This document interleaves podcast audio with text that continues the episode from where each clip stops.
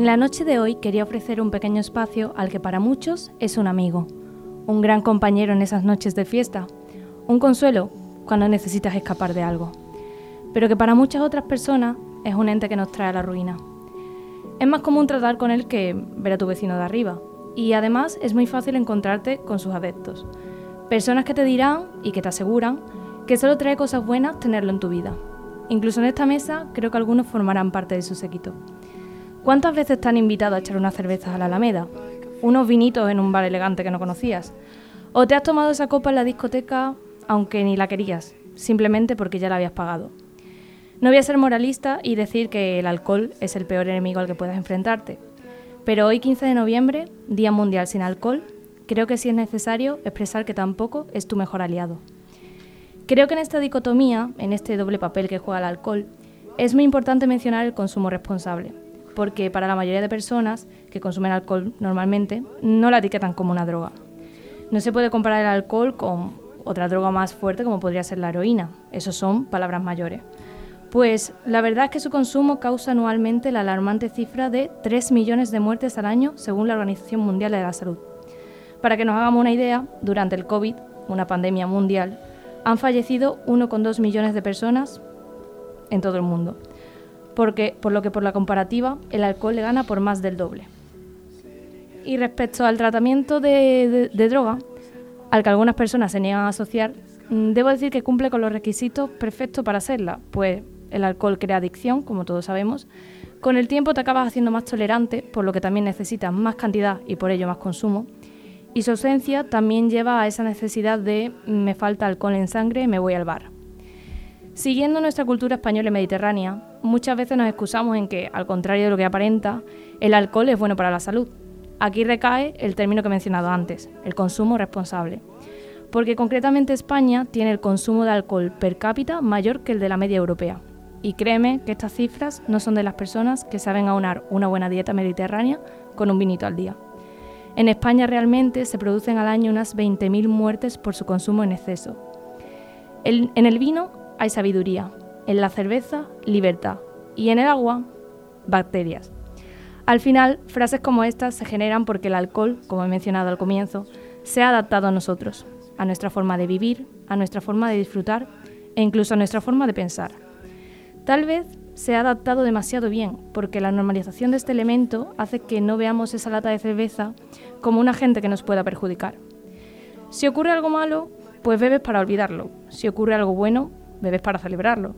Y si no pasa nada, pues al final bebes para que pase algo. Esto demuestra que esa normalización invisibiliza los efectos directos e indirectos que produce. Y por ello, no está de más, una vez al año, recordar que debemos hacer un buen uso del mismo, para que sea más nuestro amigo que nuestro enemigo.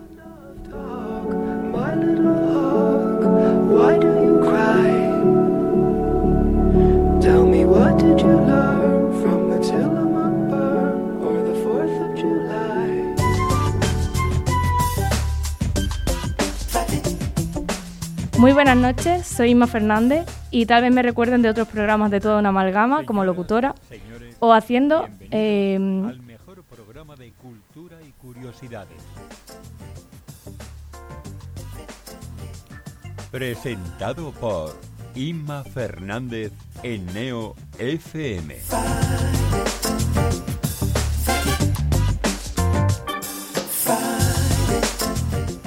Bueno, pues me he saltado la cabecera. Esto es un buen comienzo de programa porque, claro, yo no estaba acostumbrada a que aquí la musiquita me presente y esas cosas. Bueno, como he dicho, soy Inma Fernández y me recordaréis de otros programas de toda una amalgama como locutora o haciendo mm, que podáis escuchar cada noche este programa como técnica. A la élite de los presentadores les pareció buena idea esta nueva temporada ofrecerme otro cargo más dentro de la empresa. Esta vez llevando lo que viene siendo la gestión del programa. Y bueno, yo como me parecía poco venir a contar mis temas y tocar las teclitas, dije, pues venga ya, me hago presentadora y a ver qué pasa. Así que de aquí en adelante me vais a escuchar todavía más y mencionar que en el día de hoy tenemos un programa muy interesante.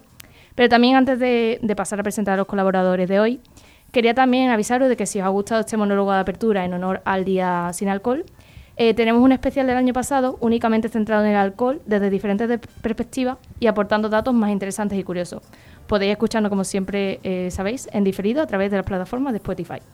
Y nada, hecho el spam de hoy, creo que es el momento de pasar a las presentaciones. Voy a empezar por mi derecha. Buenas noches, María Roldán. Hola, buenas noches, Inma, ¿qué tal?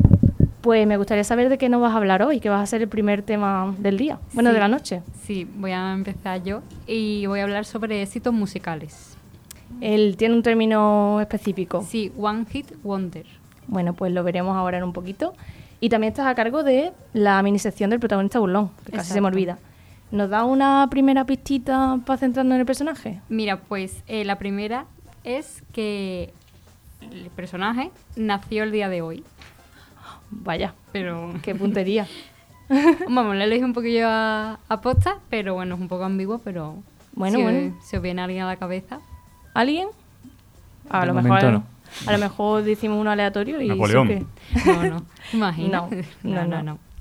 Pues nada, ahora te escucharemos, María. Continuando, tengo a mi compañera Sofía, que hoy además ha escogido un tema maravilloso porque cuando estuvimos consultándolo por, el, por WhatsApp, me dijo que quería hablar del gato de Rodinger. Y yo pensaba que estaba hablando de la sección, que se llama Salvando al gato de Rodinger. Y luego me enteré de que ella quería hablar concretamente de la teoría. Sí, sí, sí. eh, hola, buenas, buenas noches primero. Ah, buenas noches. Y mm, sí, eh, como pues, los nombres de, la- de, la- de las secciones, uno de ellos, el de ciencia, es Salvando al gato de Rodinger. Y pues pensando el tema que hacer esta, esta noche, digo, mm, me apetece hablar de ciencia, y no, pero no sabía qué tema escoger. Y digo, uy, pues no hem- hemos hablado tampoco del gato de Rodinger, y así se llama la sección. A lo mejor estaría bien darle un poco de... eh, un poco más de interés a- al nombre y saber de qué estamos hablando cuando hablamos de, de eso. Y pues se vienen cositas. Es un tema intenso, la verdad, pero bueno, vamos a intentar hacerlo Eso es lo que nos gusta, al final, que se hablen de temas curiosos e interesantes. Veremos si conseguimos salvar al gato de Rodinger. Eso, eso, porque además es un concurso y traigo premio. Muy bien. Y nada, continuando con la mesa, tenemos a Enrique. Buenas noches. Hola Isma, ¿qué tal? Hoy te vas a enfrascar en la temática histórica. Sí. ¿Nos puedes dar un pequeño adelanto de lo que fue los disturbios de Stonewall? Claro, eh, los disturbios de Stonewall, no sé si por aquí os suena y tal, es, podríamos decir, para tampoco hacer mucho spoiler, son eh, la serie, los series de disturbios, valga la redundancia, o de redadas o, o de manifestaciones que dieron lugar al movimiento LGTBI y a la organización de las personas LGTB como tal. Y fue un poco el punto de inflexión para eh, el desarrollo de todos los, mo- los movimientos, las organizaciones LGTB y demás. Así que ahora contaremos un poco qué sucedió el día de los disturbios de Stonewall. Bueno, súper interesante también y además con fundamento histórico necesario. Y nada, ya para terminar la mesa, tenemos aquí a Carlos Malpica, que hoy no tienes macro sección, no vas a poder exponer tus temas profundos y cuanto menos curiosos, pero sí estás a cargo de dos mini secciones. ¿Nos vas a contar un poquito de? Hola, ¿qué tal? Buenas noches, Isma. Eh, un placer. Sí, yo hoy traigo zumo de piña para el niño y la niña. Yo tengo hoy variedad. Alegría y popurrí. Iba a decirte que casualidad que sea hoy el día sin alcohol, porque yo sabes que he dejado el alcohol. ¿Por cuánto tiempo? Hoy es, ¿hoy qué es? Hoy es Martes, martes 15. 15, de Noviembre. noviembre. Ayer fue. Ayer, lunes, lunes 14. A ver cuánto, cuánto aguanto. Bueno, esperemos que sea largo, aunque lo que he dicho, con un consumo responsable, siempre se puede tomar tu copita y tus cosas, no hay problema. Y nada, ya por último, para cerrar también lo que vamos a hablar en el día de hoy, quería mencionar que vamos a tener la entrevista de la semana con Francisco Gaviño, que ahora mismo está presente, pero no voy a darle todavía el paso, y que nos va a hablar un poquito de su experiencia en las Olimpiadas y en definitiva de quién es él. Y nada, sin más dilación, damos paso al primer tema de la noche, que es la sección de la oveja negra, donde María Roldán nos va a hablar sobre la música y el término One Hit Wonder.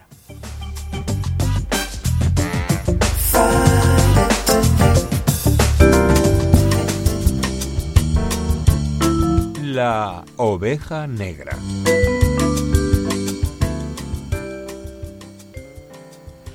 One Hit Wonder, o lo que es lo mismo, bandas de música o solistas que llegaron al estrellato con una única canción. Y todo hay que decirlo, la mayoría de ellos desaparecieron después de ese gran éxito. Este término no gusta mucho a los artistas señalados, ya que da a entender que la carrera musical es corta, pero viéndole un poco el lado positivo, eh, este término recalca que por lo menos una vez estuvieron en la cima del éxito y otros pobres, pues, pues no. Em, y es más, en algunos casos, con esta única canción se han vuelto eternos. Si hablamos de otro beneficio de ser un One Hit Wonder, sería el Money Money. Estos artistas reciben ingresos perpetuos gracias a los royalties, es decir, un tipo de compensación, o sea, dinero que le entra en la cuenta, correspondiente a la utilización de, esto- de ese éxito eh, a través, mediante otra persona que lo, lo esté usando. Aunque parezca raro, hay muchísimos grupos eh, que son un One Hit Wonder y casi todos son los grandes temazos que se os pueden venir a la cabeza, ya sean internacionales o nacionales. Y es por eso que he traído unos cuantos ejemplos, tanto del, entorno mundial como de cosecha propia de aquí de, de España. El primero sería eh, Chumbawanda, eh, o sea, de Chumbawanda, tú lo sé pronunciar fatal. Entonces, le voy a pedir a Julio que ponga el primero, el primer One Hit Wonder, que vaya a entender qué canción es. A mí no me suena nada. Sí, sí, sabes cuál es. De 1997.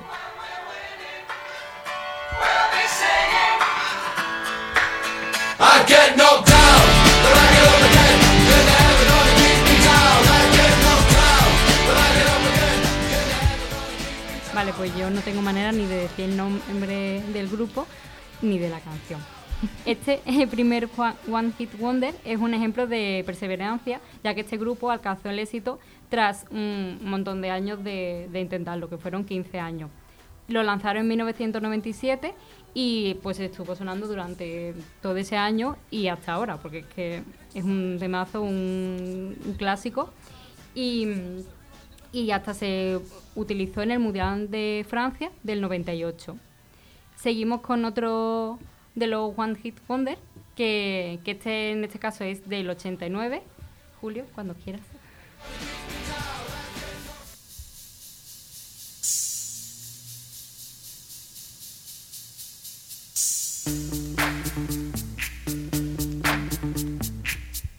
Yo, VIP.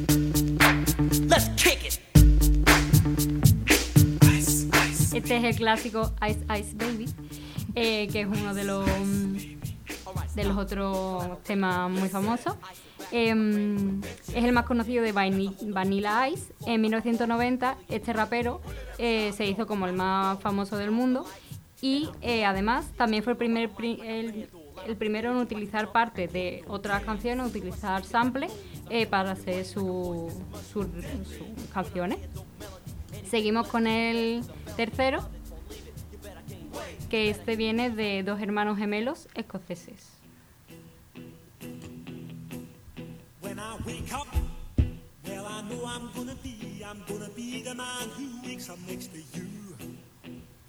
Bueno, que quiero que me comentéis un poco, ¿conocéis alguno de estos tres? Los tres temazos. Este es. eh, And I will walk Sí. by- Este lo hicieron muy famoso. Una serie que seguro que conocéis. Conoce, ¿verdad? Que es la de How I Met Your Mother. ¿Cómo conocí a Ah, vuestra ¿cómo madre? sí? Que Me cantan. De hecho, en mi compañero de piso David Antunes y yo la tenemos también. Tenemos una, una versión. eh, esa típica versión de tontitos. De andar por casa, ¿no? De andar por casa. Sí. Fantástica canción, muy pegadiza. Sí, sí, muy guay. Vamos, cuando me puse a buscarlo, es que la mayoría son 500, temas. 500 millas, ¿no? 500 Sí, miles. 500 millas. Sí. Pues yo me siento muy perdido porque creo que, de- excepto el primero, los otros dos diría que no los he escuchado nunca. ¿Nunca?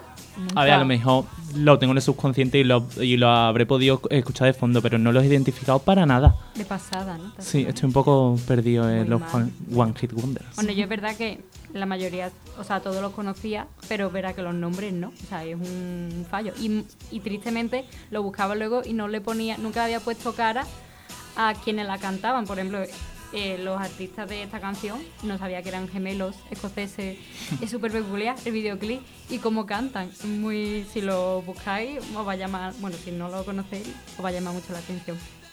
Eh, seguimos con, con el cuarto hit, que es el que hemos puesto de cama de fondo, así muy disimulado, pero es eh, otro de los éxitos mundiales.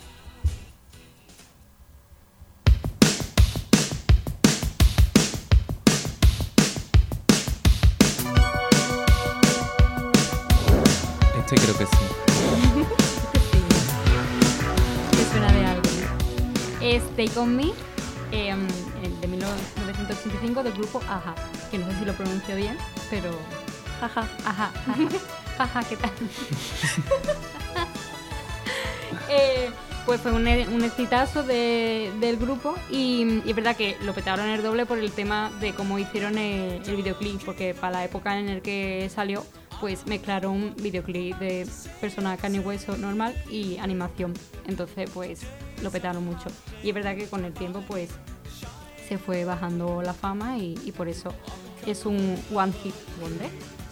Y ya para terminar, eh, tengo dos eh, ejemplos de, de este término de mm, Made in Spain, que serían. ¿Puedes poner el penúltimo hit?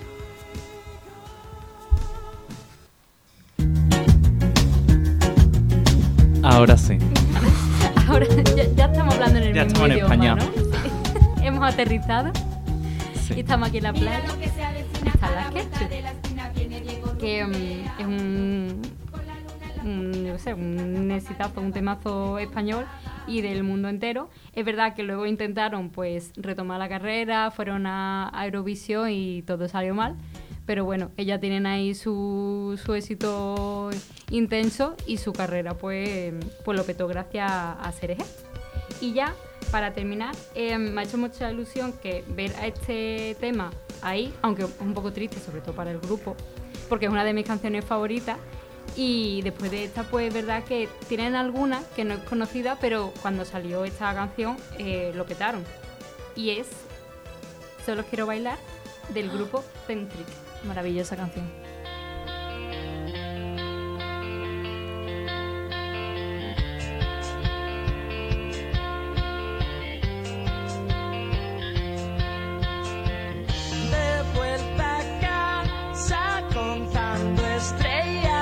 Veo caras de que no me suena esta canción de nada.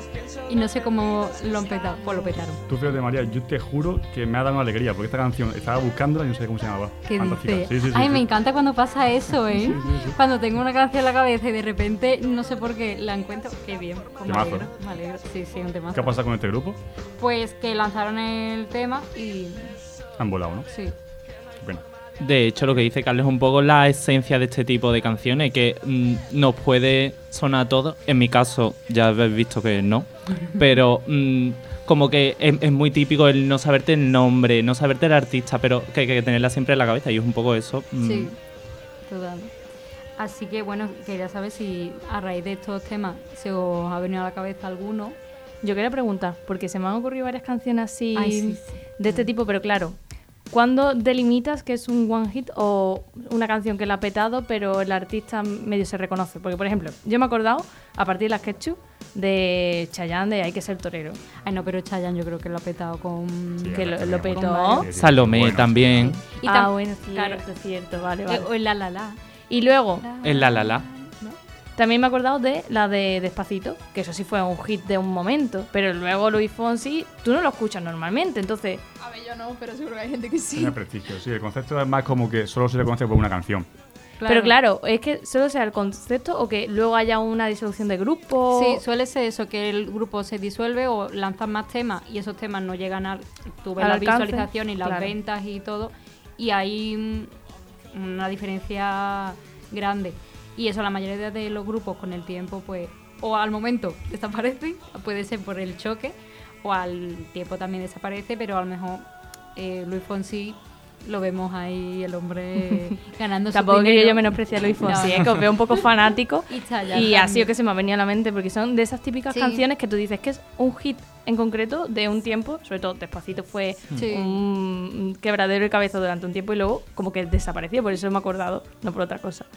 Y nada, Yo tengo un par de cosas que mencionar. Por un lado, la SRG, la verdad que la SRG petó aquí gordísimo. La SRG hace referencia a una canción de vieja escuela de hip hop Ah, sí. que seguramente conozcáis. Yo de, de cante sé poco, pero voy a intentar. así. Era de, de Sugar Hill. No, eh, sí, no, era de, Rappers Delight. Era de Rappers Delight y era la de hacer el hip hop. Ah, sí. Ay, sí. O sea, se basaron, se basaron un poco. En la letra dice. Y la canta. Y justo después dice el estribillo, que es el estribillo Es de la canción esa. claro. Si un día queréis escuchar la letra, es eso. Y por otro lado, también quiero comentar que supongo que estos grupos tienen que ser, voy a decir la palabra, un coñazo. Él, siempre que se le pide la misma canción, vamos, le ha pasado, la última que le ha pasado ha sido a este hombre canario Eh, Quevedo. Quevedo. Quevedo, Claro. ese no le gusta su canción, no quiere cantarla en los conciertos, la que petó antes de la de Bizarra, la de Claro, este. Cayó la noche. Cayó la noche, estaba claro, harto de cantarla en todos sitios y dice, mira, no me gusta la canción, tiene que ser como, soy un artista, me he dedicado a la música para que todo el mundo me pida decir las palabritas, el típico meme de, venga, dilo, Bart, ¿no? Me encanta la referencia a los Simpsons. ¿eh? Sí. En mi programa siempre referencia a los Simpsons en todos lados. Pues nada, yo también quería hacer mención, como han mencionado también Eurovisión, que la mayoría de entonces de canciones que van a Eurovisión también se pueden considerar de este tipo, ¿no? Sí, puede ser, sobre todo las que lo petan más en cada gala. Puede Claro. ser que durante la trayectoria de ese grupo, de ese cantante, sea el exitazo de su vida. Algunos que tendrán más suerte, pero sí, suele ser. Son carnes de One Hit Wonder, la gente que va a Eurovisión. Yo a colación con lo de Eurovisión y por romper una laza a favor de las Quechu, he de decir que las Quechu después de la serie fueron a Eurovisión Sí. con otra canción, creo un Bloody Mary, Un Bloody por Mary. favor. Sí, sí, Muy que chula. días me lo está escuchando, que, te- que ya la tengo Hombre, aquí en la ya. cabeza. Eres una experta. Una experta, sí, total. Yo, vamos, las que chufan. Y mm, sí, lo estaba viendo la actuación y no tuvieron ni, de aso- ni por asomo el mismo éxito que ACRG. Y es verdad que yo no me acordaba, porque yo soy muy fan de Eurovisión. Pero mm, hubo una especie de sabotaje o error y dos de ellas no se escucharon la mitad de la actuación. Y yo, vamos, me pasa a mí eso y me muero. O sea, se escuchaba, es verdad que repitiendo ahí el vídeo, al principio sí se escuchaban todas, pero al final había dos que no, que tú las veías cantando y, mm, y se escuchaba menos. Entonces las pobres pues lo pasaron mal. Fue un boicot, si no Sí, hubiera sido un- seguro, un- seguro. una carrera al estrellato. Algún día habría que hacer un tema sobre Eurovisión. Eurovisión. Y sobre las ketchup. Y sobre las ketchup. O sea, únicamente un programa de las ketchup. Pues mira. Me parece fabuloso. Y nada, pues vamos a dar paso ahora a la siguiente mini sección, que es Culturilla Express, que básicamente es una amalgama de curiosidades interesantes de la mano de Carlos Malpica. Y nada, a ver qué nos cuentas hoy.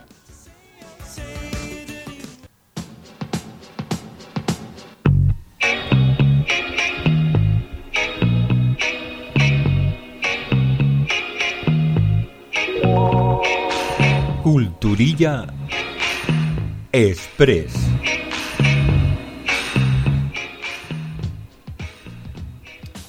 Ok, pues toca hoy un popurrí picadito, fresco, espontáneo para vosotros, amantes del Nesquik de fresa. Traigo 10 datitos. Tenía pensado un orden, pero creo que lo voy a cambiar para darle un poquito más de alegría. O sea, hoy casualmente, vamos a empezar con el primero. Hoy casualmente, hoy que he preguntado el día 15 de noviembre, martes, hemos llegado la población mundial a 8.000 millones de personas. ¿eh? Cuidado, 8.000 millones de personas. Y se estima que en 10 años vamos a llegar a 9.000 millones de personas. Qué agobio. Qué locura, ¿no? Qué, agobio, no, qué locura. Sobrepoblación a la bestia.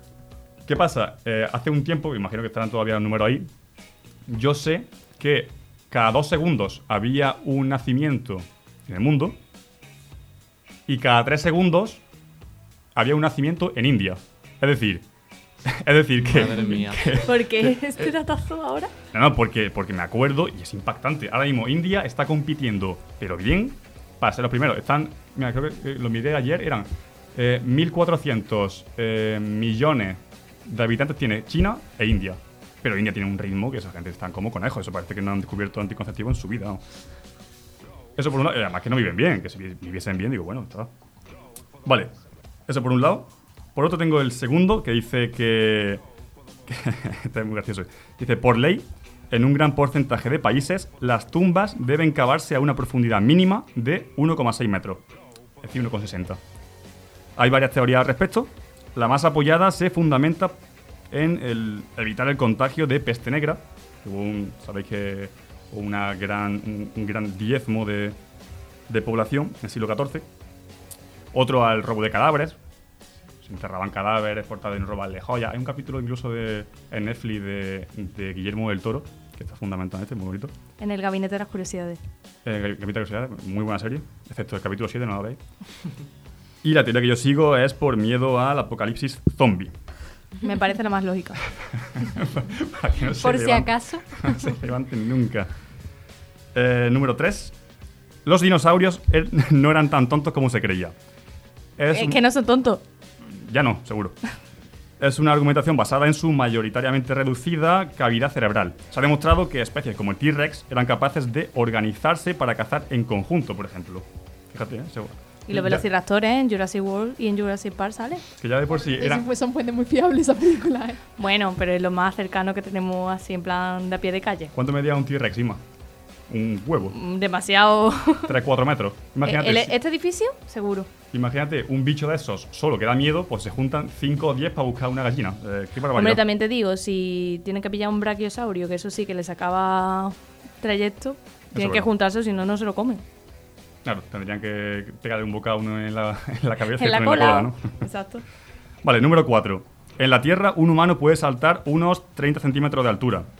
En la Luna, ese mismo podría saltar 180. Si pudiese en el Sol, no llegaría a centímetro y medio. ¿Por qué será? Por gravedad, por gravedad. Gravedad. Número 5. Aparte de que se quema. Es que yo estaba pensando en eso. Digo, a lo mejor nadie lo ha entendido. Número 5. El animal que más come del mundo es, Isma. Yo qué sé, no Tú, sé. no. La- Pero bueno, la- pero escúchame, soy la presentadora, quiero autoridad, por favor. Isma, que, que no me da tiempo, el reto, el reto. No, pero si este no es, este puede playarte. Ah, vale, vale. Entonces, bueno, el animal que más come del mundo es la ballena azul, evidentemente, porque es más grande. Que come 4 toneladas de krill al día. Me acabas de comparar con una ballena. Porque fluye, Sigma. Pero en proporción con su peso corporal eh, es la musaraña pigmeo, que come un 125% de su peso al día. Es como si yo me comiese ahora mismo eh, 120 kilos de, de carne todos los días. Qué barbaridad. Número 6. Los cuatro bancos más grandes a nivel de activos totales son... ¿De dónde? Son de... ¿De qué país? ¿Dubai? Dubái, ¿no? Estados Unidos. Estados Unidos, antes era Estados Unidos, ahora son China. China está empezando muy fuerte ahora, imagino que, que le ha venido bien esta situación. Pero probablemente el más valioso sea la bóveda del fin del mundo, un banco en Noruega que guarda semillas de la mayoría de plantas comestibles en el mundo. Para algún caso de catástrofe mundial, en caso de que nos vayamos todos al carajo, pues tenemos semillas guardadas. Buena temperatura. Número 7. Si nos repartimos la superficie de la Tierra entre todos los habitantes de ella, tocamos a unos 20.000 metros cuadrados. Buena Está bien. Está bien, sí. A Barcelona. Me monto allí un chareo que flipa, vamos. Y sin contar océano. Bueno, o sea, no difícil gestionarlo. Bueno, yo también quiero mi trozo de Playa, playa. claro. De playa, pero si te toca en mitad del océano, Sí, sí, sí, sí. Claro, ¿dónde va el yate? pues tienes que hablar con la gente para poder cruzar hasta llegar. Eh, y más reto. Número 8, el No, reto. chocolate blanco no es chocolate, que lo sepáis ya. Número 9, ¿Pero qué es? eh, como concepto no es chocolate, porque Azúcar, la, azúcar. Claro, es azúcar, tiene. Es Ya, felicidad. Sí. sí. tiene leche, No, tiene cacao, chocolate tiene vainilla, tiene más cosas, pero no es un chocolate como tal. Igual que el Jack Daniels no es un bourbon. Eso no lo he entendido. Pero bueno. Hay, hay como ciertos requisitos Pero para ya el nombre. alcohol. Ya no. Solo era hoy. ha durado poco, ha durado poco. Número 9, mira, el pulgar arriba, pulgar arriba como símbolo de OK. Ima, hazme el símbolo. OK. Ok.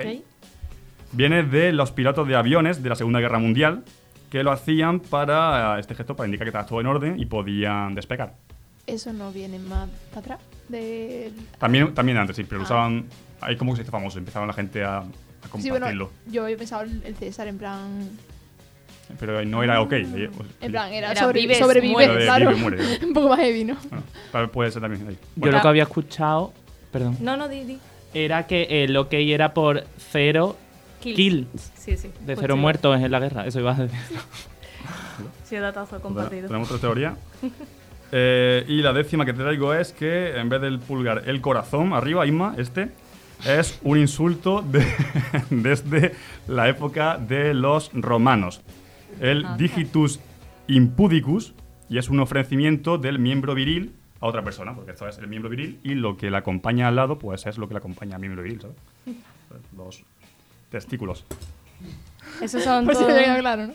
todos tus datos de Culturilla Express. Ahí acabado.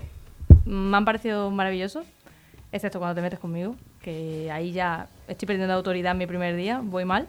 Pero bueno, me han parecido súper curiosos, la verdad. Muchos de ellos creo que se han enfocado un poco a cosas malas, como la sobrepoblación, el robo de, de cadáveres, lo de las semillas, en plan de por si hay un apocalipsis. Está a lo mejor un poco turbio, ¿no? A ver, sobrepoblación, más que sobrepoblación, eh, es el avance, avance de, de cómo nacemos cuando no hay nada grave. Y mira que había una pandemia ahora que más o menos estaba Mm. sin controlar, pero que en cuestión de 10 años se nos va mil millones de personas más. O sea, en 10 años estamos mil millones de personas más. Dejad de tener hijos. Ahora entiendo por qué están los pisos tan caros. bueno, tampoco es lo mío el humor. Pues nada, finalizado Culturilla Express, vamos a dar paso a la entrevista de la semana.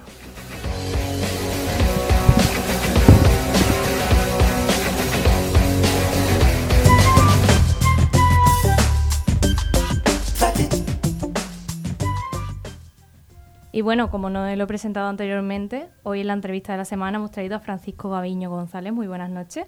Muy buenas noches, Emma. Para quien no lo conozca, voy a presentarlo un poco, pero realmente me gustaría incluso que te presentaras tú, conforme lo que yo diga, si quieres añadir algo más. Eh, nuestro entrevistado de hoy destaca por ser nada más ni nada menos que atleta olímpico, que me parece una categoría súper mm, de rango altivo. Y también por ello quería hablar de tu experiencia en las Olimpiadas, que has ido a las de Tokio. Y también me gustaría saber quién está detrás del título. O sea, que no solo eres atleta olímpico, también eres, pues, Paco, que ya me, me has dicho que puedes tratarte como tal. Y nada, ¿estás de acuerdo en que detrás de- del título de atleta hay una persona que tiene mucho más que de contar, aparte de... Sí, sin duda, sin duda. Yo que de hecho cuando he estado viendo entrevistas sobre ti, obviamente te centras en por lo que está, eres conocido, que es tu rango como olímpico. Pero yo no sé por qué cuando la leía como que sentía que podía decir muchas más cosas, ¿sabes? Sí, bueno, sí, siempre, siempre intento, ¿no? Aparte de, montar a caballo y dedicarme eh, profesionalmente, o sea, no es mi trabajo, por así decirlo, no vivo de ello. Eh, y aparte soy farmacéutico y bueno, también podemos hablar de temas farmacéuticos sin ningún problema. En, en todas las entrevistas que he hecho siempre he intentado, bueno, lógicamente lo, lo interesante en ese momento y la noticia era los temas relacionados con los Juegos, con el- con los Juegos Olímpicos pero también eh, siempre pues eh, hablábamos un poquito bueno de compaginar el tema de los estudios universitarios con, con la clasificación olímpica. Yo conseguí la clasificación olímpica si quieres hablamos de eso.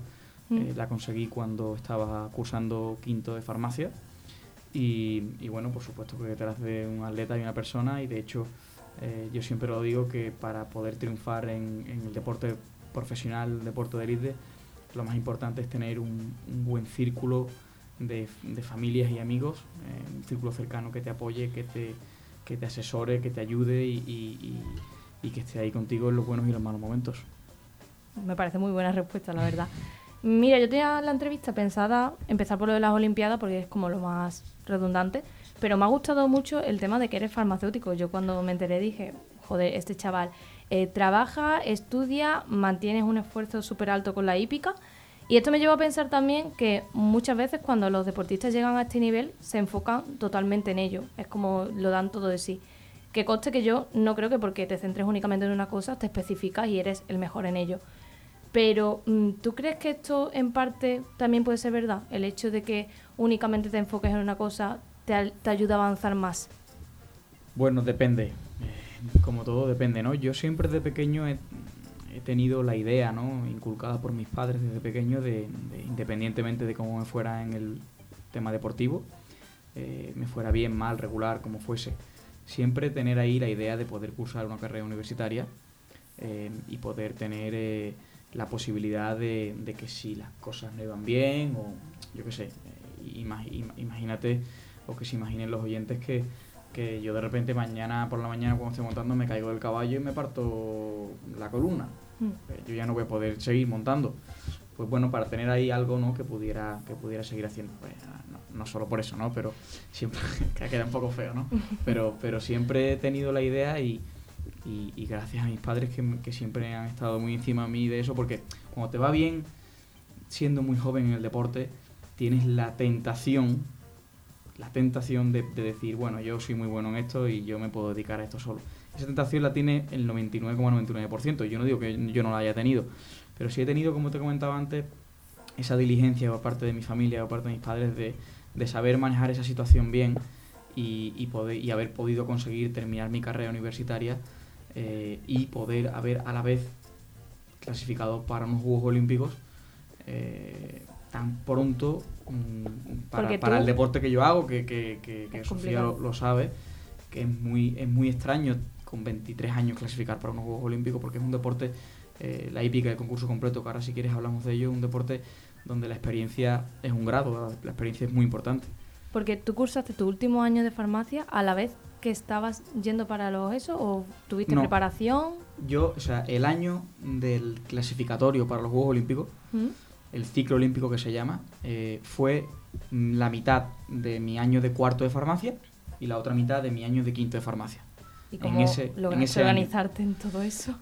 Bueno, pues, pues con mucha organización, eh, valga la redundancia, eh, y, y para eso necesitas muchas ganas eh, y, y mucho orden. Entonces, eh, yo sabía que, que, bueno, la posibilidad podía estar ahí, bueno, cómo se fue desarrollando el principio de la temporada, y, y luego tenía muy claro que mi idea era acabar la carrera en cinco años o lo antes posible. Tampoco me quería poner una, una presión eh, excesiva, pero sí quería intentar, como un reto personal, poder terminar la carrera en cinco años, que era lo que marcaban los estudios. Entonces, eh, pues me organicé de tal manera que dividía la temporada, o sea, perdón, la temporada, el año en dos. Entonces, durante la mitad del año, bueno, durante todo el tiempo que no había exámenes de convocatoria, yo no, no estudiaba y solo montaba, eh, iba todos los días a clase y durante los eh, durante ese mes, mes y medio de convocatoria, tanto de primera convocatoria como segunda convocatoria, eh, dejaba a los caballos descansar, bajaba el pico de rendimiento y yo estudiaba todo el día. Entonces eso, es- ese, eso es lo que hacía en el día a día para poder compaginarlo. Farmacia, para los que no lo sepan, de los que nos estén escuchando, es, una farma- es una carrera eminentemente práctica, tiene muchas prácticas de laboratorio y, y- y te quita mucho tiempo aparte de la teoría. Entonces yo entrenaba, me levantaba en torno a las 5, 5 y cuarto de la mañana en el campo, eh, entrenaba hasta las 8, luego me iba a clase y, y después de, o sea, a clase, a prácticas, tres horas de práctica, después me iba a comer a casa de mi abuela, que estaba al lado de, de la universidad. Eso no puede faltar nunca. No puede faltar nunca. eh, mi abuela, que, que en paz descanse, que acaba de fallecer ahora, y, y- y ella siempre me ha cuidado mucho. Y entonces, pues, gracias a ella, que siempre me tenía preparada la comida, luego, luego 40 minutitos de siesta reglamentaria, y me volvía de nuevo a, a, a clase. Y así todos los días, de lunes, lunes, martes, miércoles, jueves, y el jueves salíamos a competir, lunes, martes, así todo el tiempo, durante, desde primero hasta quinto. Así ha sido. entiendo que gestionas entonces bien el nivel de estrés y de ansiedad que puede llevar algo así. Porque Sí. en cuanto otros deportistas únicamente se enfocaban en su deporte, que era, era para ellos su vida, tú tenías como cuatro o cinco cosas más que también eran igual de importantes. Sí, o sea, el el nivel de orden y de organización es, es muy alto, pero yo creo que también me ayudó a, a poder eh, despejarme un poquito, ¿no? Muchas veces en el deporte de alto nivel, y yo me he dado cuenta sobre todo en los Juegos Olímpicos, la presión es tan gigantesca que a veces hacer algo distinto, aunque te cueste, y hacer algo diferente, te puede ayudar a, a- a- a poder compaginarlo mejor y a, y a poder descansar un poquito tu mente de lo que es el deporte de élite. El deporte de élite es muy exigente, sobre todo con tu mente, pero físicamente también, pero sobre todo con tu mente, y no lo sabes hasta que no estás en el maximísimo nivel. Entonces yo creo que eso sí que también, aparte, aunque haya sido complicado, pero creo que me ha ayudado a poder llevarlo mejor. Carlos, ¿quieres preguntar? Sí, Paco, yo te iba a preguntar una cosilla. eh, a nivel de curiosidad. Eh, tú estuviste compitiendo en modalidad de Concurso completo de equitación. concurso de competición en Tokio, Tokio 2020, ¿verdad? 2020. Yo quiero- 2021, pero sí, 2020. La verdad, fue un poquito más tarde. Yo te voy a preguntar por, como fue año tan, tan polémico y tal, quiero saber cómo era la rutina de control en vía olímpica para los deportistas. O sea, cómo, cómo controlaban, qué es lo que tenéis que hacer, qué es lo que más te chocaba en ese tipo de aspectos. Pues, bueno, ese control. lo- las dos cosas que más. Me, bueno, las tres. Me, chocaron mucho tres cosas. La primera, la, la amabilidad de los japoneses. Es absolutamente increíble lo buenas personas que son los japoneses. Yo no tenía ni idea. No había estado nunca en Japón, lógicamente, ¿no? Pero. Pero. Yo valoro a los españoles como que somos gente amable y siempre nos tratan fuera. Yo he tenido la posibilidad de viajar mucho y tengo la posibilidad de viajar mucho y, y siempre nos reconocen como gente amable, graciosa, ¿no? Eh, divertida, pero es que los japoneses son personas más educadas que he conocido en mi vida, pero absolutamente increíble. Luego, otra cosa que me impactó mucho fue el orden con el que llevan todo, por supuesto, y el nivel de control. O sea, llegábamos al aeropuerto. Ya para llegar al aeropuerto, Por supuesto, triple PCR, 700 millones de papeles, los caballos, bueno, no te puedo hacer una idea de- del nivel de control de los caballos, que eso ya es para otro programa, ¿no? Pero solo vamos a centrarnos en las personas. Llegas, llegas al aeropuerto y tardas unas 3 horas en salir del aeropuerto, aproximadamente. Pasas en torno a 7 controles o 8 controles, desde test de saliva de COVID, a pasaportes, a em, eh, ¿cómo se dice en español? Em, formulario de certificación que has tenido que hacer durante los días previos diciendo que vas a hacer, bueno, 200 millones de cosas. Llegas a la Villa Olímpica y cada vez que entras y sales de la Villa Olímpica está el ejército. Tú solo puedes salir de la Villa Olímpica de dos maneras. O para Tokio por el tema del COVID, ¿eh? Solo puedes salir de dos maneras. O en, en un taxi que te pide, te pide tu delegación olímpica o en autobús. Los autobuses cada vez que entran y salen tienen un control de bombas por debajo con los militares y luego cada vez que entras y sales de la Villa Olímpica tienes que salir con un control de, de tu cara que tiene asociado un código QR con tu con tu sí sí es así de es que me parece absolutamente Cada- fascinante. pero cada vez que entras y sales no es una vez no no yo estuve allí 25 días pues 25 días cada vez que salía o entraba de la Villa Olímpica tenías que poner en un escáner tu código QR y poner tu cara y si coincidía tu cara con el código QR se ponía en verde y el militar te dejaba pasar. Si no pues no te dejaba pasar. Aparte cada vez que entrabas y salías de un evento bueno yo solo podía ir o a la Villa Olímpica o al Parque Ecuestre. Te, te medía la temperatura todos los días y por supuesto todos los días test de COVID Aparte de eso, pues lógicamente no podías entrar con alcohol, para la redundancia, que por cierto me parece muy interesante esa entradilla que has hecho. Eh, como farmacéutico no puedo más que decirle a la gente que el alcohol es muy malo. No me queda otra. Aparte yo no bebo, pero el alcohol es muy malo. Incluso una copa es muy mala, ¿eh? Entonces, eh, el control ha sido absolutamente increíble. Entiendo que tenía que ser así, porque, bueno, estaba todo el foco puesto en los Juegos Olímpicos. Al final salió todo muy bien, el, el porcentaje de, de positivos fue mínimo y todo fue por, por la organización de, de- de los japoneses, que fue absolutamente increíble. Maravilloso. Y una pequeña pregunta rápida también, no quiero quitarle mucho tiempo a Isma, que es, eh, tú allí, entiendo que has convivido con otros deportistas olímpicos de cualquier categoría. ¿Has hecho piña en especial con alguno de ellos, que no sea de lo tuyo? Eh, poco. Me- eso, lo peor de los Juegos Olímpicos, a ver, o sea, ir a los Juegos Olímpicos es probablemente de las cosas más maravillosas que te puede pasar en la vida, ¿no? Espero que no sean mis, únicos, pero a lo mejor sí lo son, no lo sé. Entonces, eh, ir ya es una cosa increíble. Lo que pasa es que tengo la espinita clavada de que no fueron unos Juegos Olímpicos normales. Fueron unos Juegos Olímpicos especiales, donde mi familia no pudo acompañarme, apenas mi padre y mi hermana, por ser propietarios de la yegua, pero del caballo con el que yo iba, pero no pudo venir nadie más, ni mis amigos, ni mi familia. Nosotros el contacto con los deportistas en la villa era mínimo. Mi único contacto era con los deportistas de mi bloque, de mi edificio. Eh, Eran Turquía, Nicaragua, eh, Irán y, no y México. Y los españoles, y los que estaban en mi habitación, en mi, en mi, piso, eran los de Hípica. Esos eran los co- con los que yo tenía contacto. Después sí que en la, en la, en la ceremonia de apertura sí que tuve la oportunidad de poder estar con, con los deportistas grandes, ¿no? Que- con los abanderados, con Media Belmonte, con Saúl Cravioto. eh, hice, buenas migas con, con David, un, gran, un gran deportista de, de canoa, de esta, ¿cómo es? Eh, de, de aguas bravas, de aguas bravas. Estuvimos allí, pero luego, más allá de lo que pudieras estar ah, viendo en, el comedor, comiendo, desayunando, cenando con los con los futbolistas que cenaban, los de futbolistas cenaban a una hora parecida a la mía, no sé por qué, y sí que coincidía con ellos varios, varias veces, pero, pero no fueron unos Juegos Olímpicos normales. O sea, no hubo tanto trato con los demás, no hubo tanta piña como si, si me estás preguntando por eso. Mm. No hubo tanto de eso. Qué pena. Pues muchas gracias. Nada, a ti, siempre. A ver, con suerte a lo mejor vas a los próximos. Ojalá que sí. ojalá y que sí. eso cambie y lo disfrutes como verdaderamente es la experiencia. Que yo creo que obviamente el COVID hizo que todo cambiase y que todo fuese pues en su manera especial.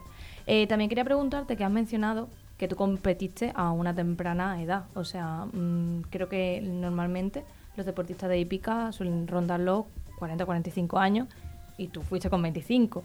Entonces, eh, ¿cómo fue esa experiencia para ti? O sea, entiendo que tus vivencias fueron totalmente diferentes. Sí, bueno, yo la verdad que sinceramente no tenía... eh, con 22 años terminé mi... O sea, con 22 años, 21, 22 termino mi categoría, mis categorías inferiores.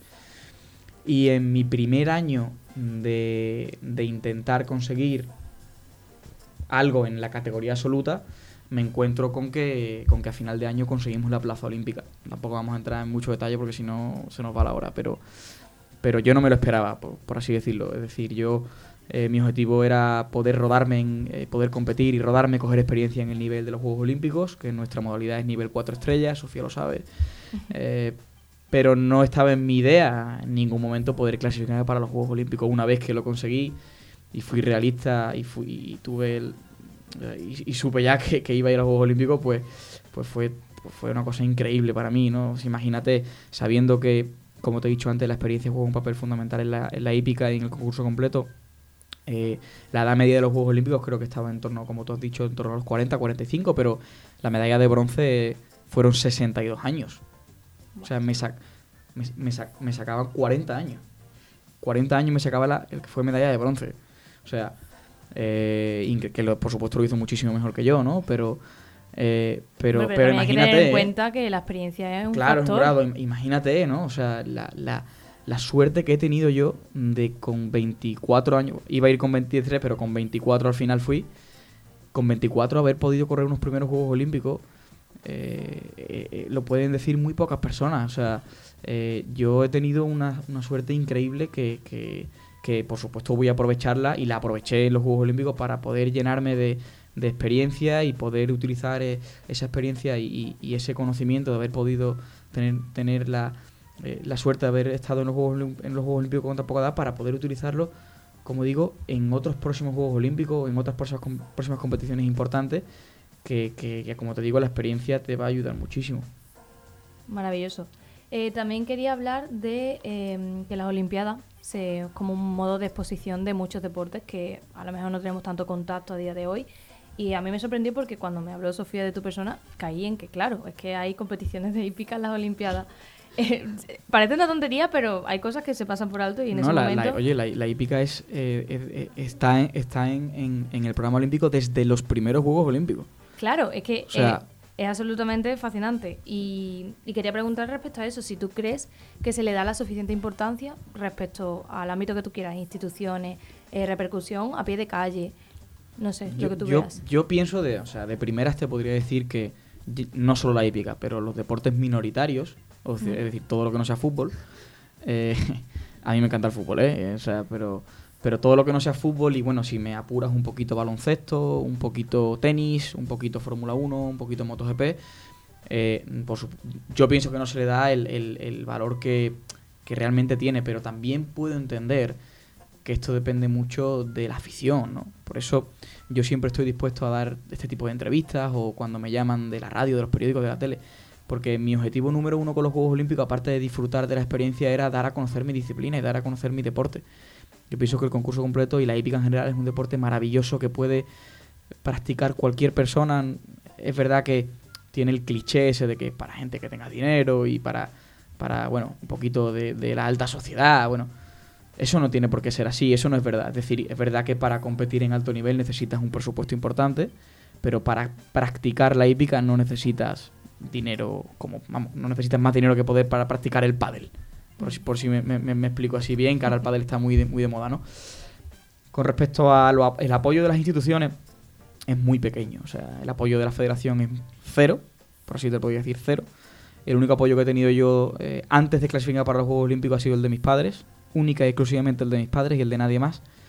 Y si no hubiera sido por ellos, yo no podría haberme ido a Lisboa a conseguir puntos para clasificar, luego a Inglaterra, luego a- Inglaterra en verano a, a prepararme durante dos meses, luego irme a Roma. Es decir, es un- un- una inversión importante que si mis padres no lo hubieran hecho en mí, hubiera sido imposible ir a los Juegos Olímpicos. Pero más allá de eso, luego una vez que te clasificas para los Juegos Olímpicos, ahí sí que empiezan a aparecer cosas, aparecen... Claro, pero que tengas que llegar a unas Olimpiadas. Eso es esa es la pena, ¿no? Que tengas que llegar a clasificar para poder ponerte en el escaparate y que empiecen las instituciones a ayudarte en vez de ayudarte antes. Mm. Yo solo tuve una ayuda de la Junta de Andalucía eh, cuando hubo este último, no este últimas elecciones, sino las anteriores. eh, sí que eh, empezaron a- a ayudar no solo a los que ya estaban en el alto nivel, sino a los que parecía que podían llegar al alto nivel. Y básicamente fue porque la persona encargada de eso, que es Isa Sánchez, que es la encargada de, de este tipo del tejido deportivo en, en la Junta de Andalucía, es deportista olímpico. Es que hay que empezar por ahí, es que hay que empezar por poner en las instituciones, eh, esta es una opinión personal, pero creo que todos los deportistas pensamos igual, es que hay que poner en las instituciones y en los puestos de responsabilidad de deporte a personas que sepan llevar el deporte. ¿Y quién son? Deportistas. O sea, entonces, ahí empezaron a llegarme ayu- unas ayudas de la Junta de Andalucía y durante el año ese de, de- de, eh, que se pospuso los Juegos Olímpicos, ese año de más, ahí sí que tuve la ayuda de- del Plan ADO, una ayuda, y también la ayuda del Plan Olympus de la Junta de Andalucía también que me ayudaron. Pero fíjate que este año, que se ha suspendido el Plan ADO, la Junta de Andalucía, tengo que decir porque, no por nada, sino porque es que es la, La realidad, realidad. han aumentado el 25% del presupuesto de, de ayuda a los deportistas y casi han igualado el, el- el presupuesto, o sea, la beca que me dio ADO a mí el año de los Juegos Olímpicos. Y todavía queda un año y medio, dos años casi para los Juegos Olímpicos de París y ya están ayudando de una manera importante, ¿no? Entonces, esto es para, para agradecer, por supuesto, si nos escucháis, eh, si nos escucháis a Sánchez, si nos le pasaré el podcast para que te escuche tu programa. Y, y- y- hay que agradecerle su trabajo y, y su apoyo a los deportistas, por supuesto, a los deportistas andaluces. Entonces, poco a poco se va Poco a poco, por avanzando supuesto.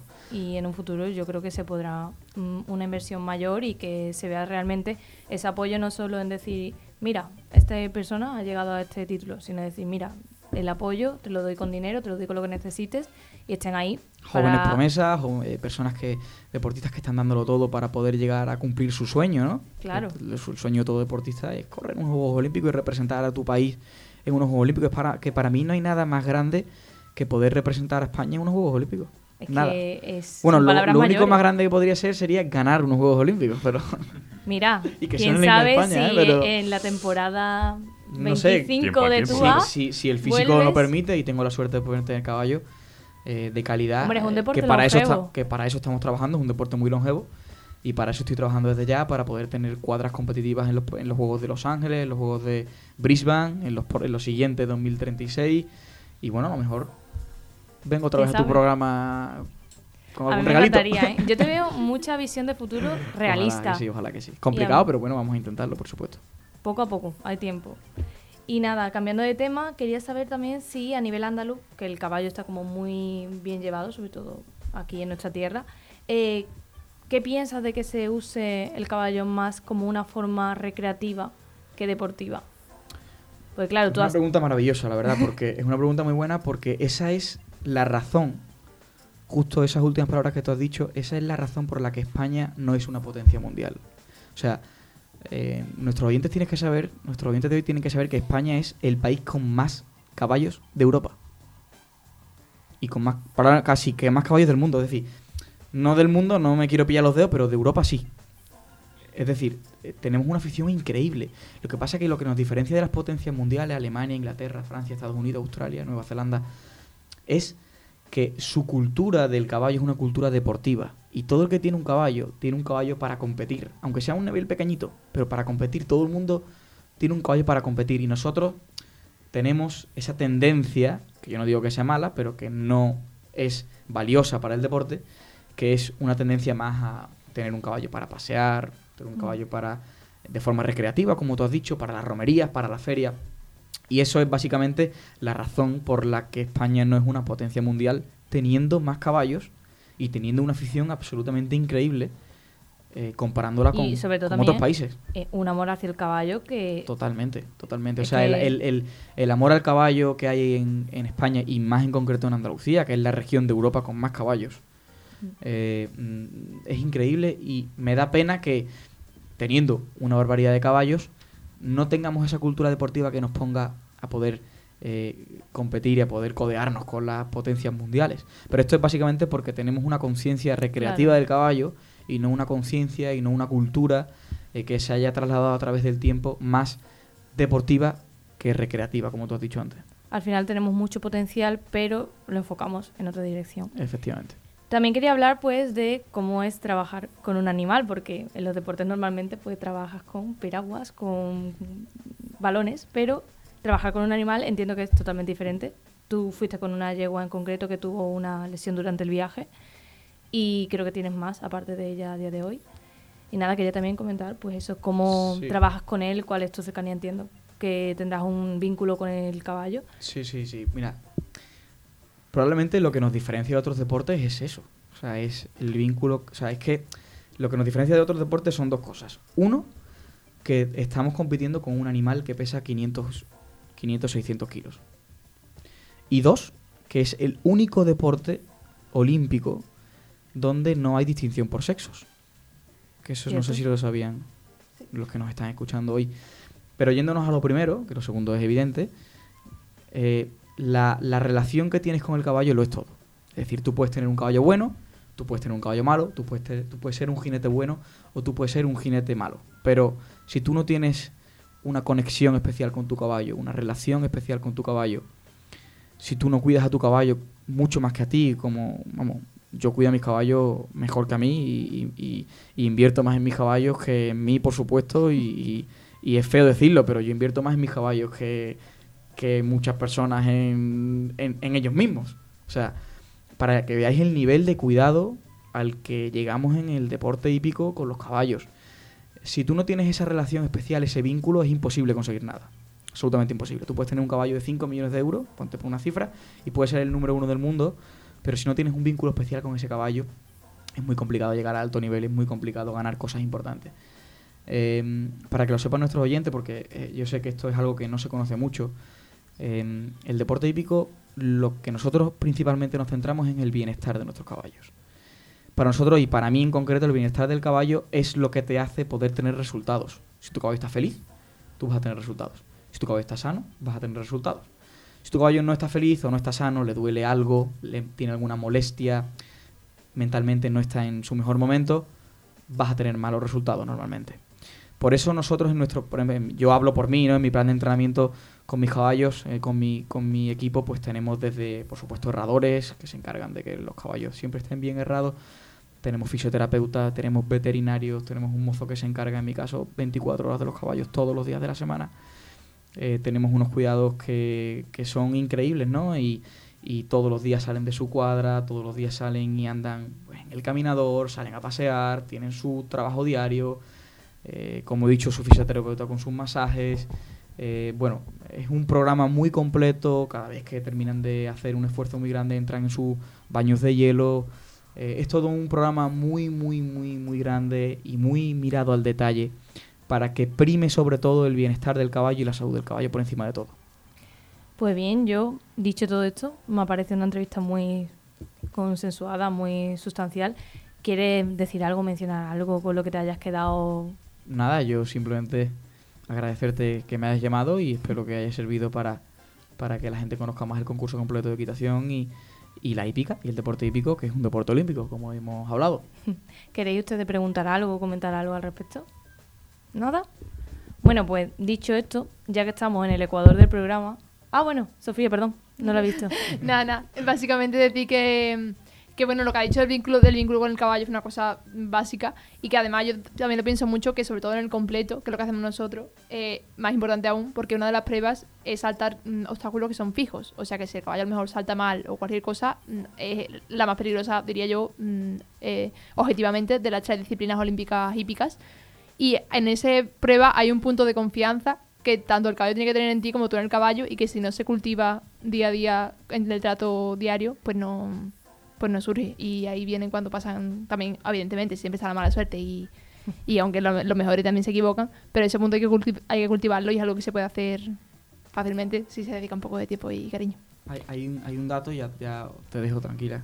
No, no Pero pasa hay un nada. dato sí. súper interesante que, que no lo comentaba antes, porque bueno, podríamos estar hablando de los Juegos Olímpicos toda la noche, ¿no? Pero en el cross, que como ha dicho Sofía, es fundamental tener un, vínculo especial con el caballo, porque tú tienes que confiar en él y él tiene que confiar en ti. Estamos saltando saltos gigantescos, no os podéis hacer una idea de lo grandes que son, y, te está jugando la vida, ¿no? Entonces, eh, estuve en los Juegos Olímpicos y tuve la oportunidad de, de conocer al presidente de la Unión Ciclista Internacional y a la secretaria general que estuvieron viendo la última prueba del concurso completo y tuve la oportunidad de estar hablando con ellos y me comentaba ella, la secretaria general de la UCI de la Unión Ciclista Internacional, que los dos deportes, que el deporte olímpico más peligroso es el concurso completo y el segundo es el mountain bike eh, este por el campo. es decir, que Que al final tenía una gracias a Dios, peligrosidad alta. gracias a Dios, los accidentes están siendo muy, muy pequeños ya últimamente porque se está dedicando mucho tiempo, mucha inversión económica a trabajar sobre la seguridad eh, y los caballos y los jinetes cada vez están más preparados y cuesta más llegar a- al alto nivel. Y el que llega al alto nivel está muy preparado. Normalmente ya por eso está habiendo pocos accidentes. Pero hablando sobre el tema este del vínculo, para que veáis lo fundamental que es que nos estamos jugando nuestra vida porque estamos yendo a toda velocidad por el campo, saltando obstáculos fijos y una mala llegada, una mala pisada, un, un toque en el salto más fuerte de la cuenta puede provocar que tengamos una caída y que tengamos lesiones graves, ¿no? Por eso es tan importante que el caballo y tú seamos uno, ¿no? Y por eso al final, cuando tú compites o cuando tú clasificas o cuando tú ganas, no ganas tú ni gana el caballo, gana el binomio. Aquí hablamos de binomio, jinete y caballo. Claro. Eh, entonces, para, para, para poner en relieve lo importante de esto, ¿no? Y ya termino. Nada, Muchas gracias, ¿eh? reitero en que ha sido una entrevista maravillosa. Quiero que te quedes el resto del programa, que participes en lo que quieras. Y nada, lo como decía antes, que ya que hemos llegado al ecuador del programa, creo que es un buen momento para hacer nuestra pausa publicitaria. Y es que, ¿qué sería de toda una amalgama sin nuestras maravillosas pizzas? Pues es que justamente hoy han puesto una oferta nueva por el Black Friday y han sacado una nueva promoción en la que tienen un 3x1 realizando tu pedido a domicilio, tanto medianas como familiares. Repito, por si no había escuchado bien, pero es un 3x1. Es decir, te llevas tres pizzas medianas o grandes con cuatro ingredientes pagando solo una. Pero es que hoy traigo promociones para quien quiera, porque tú me dices, mira, es que tres pizzas son demasiadas para mí. Aunque creo que tres pizzas o 50 pizzas nunca son demasiadas. Pero bueno, pongamos que este es tu caso, que hoy quieres ir ligerito, pues puedes disfrutar de una pizza mediana por 6,99 con dos ingredientes. Y además tienes la comodidad de que puedes realizar tu pedido en la tienda, eh, por teléfono o por la app de Domino's. Nosotros concretamente pues la pedimos aquí en la tienda que nos pilla más cerquita en Pino Montano, en la calle Estrella Beetlejuice número 14. Y la verdad que siempre llegan, que nos, nos, nos alegra el alma ese olor a pizza y la disfrutamos que no vean. Así que si quieres hacer tu pedido, te doy unos segundos para que cojas eh, papel y boli y apuntes el número de teléfono porque ya creo que va siendo hora de cenar. Así que lo digo ya, ¿eh? Atentos, 955 57 2330. Repito, 955 57 2330. Igualmente, si el de Pino Montano no te viene bien, puedes encontrar en la provincia de, Sevilla cualquiera de los restaurantes a través de su página web. Así que no tienes ningún impedimento para pedirla en el día de hoy. Y ya también, como he dicho que hoy vengo de ofertas, traigo lo último de lo último y es que Domino's ha sacado una nueva pizza que se llama la Pizza Alabama Pulled Pork. Yo no sé ustedes, pero yo creo que tiene una pintaza nada más por el nombre que no vea. Y nada, tampoco me olvido de personas como Sofía, que si eres vegano o vegetariano, tienen sus tres especialidades, que son la Tony Belleroni, la Bellina y la Barbacoa de Eura.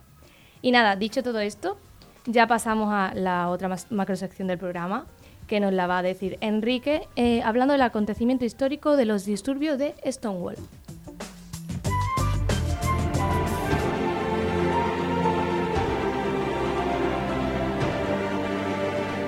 Uno de los grandes sueños de la humanidad a lo largo de toda la historia ha sido poder viajar de una época a otra. Un sueño que nos ha perseguido desde que el mundo tiene conciencia. Un sueño que podría hacerse realidad. Aquí y ahora comienza la cápsula del tiempo.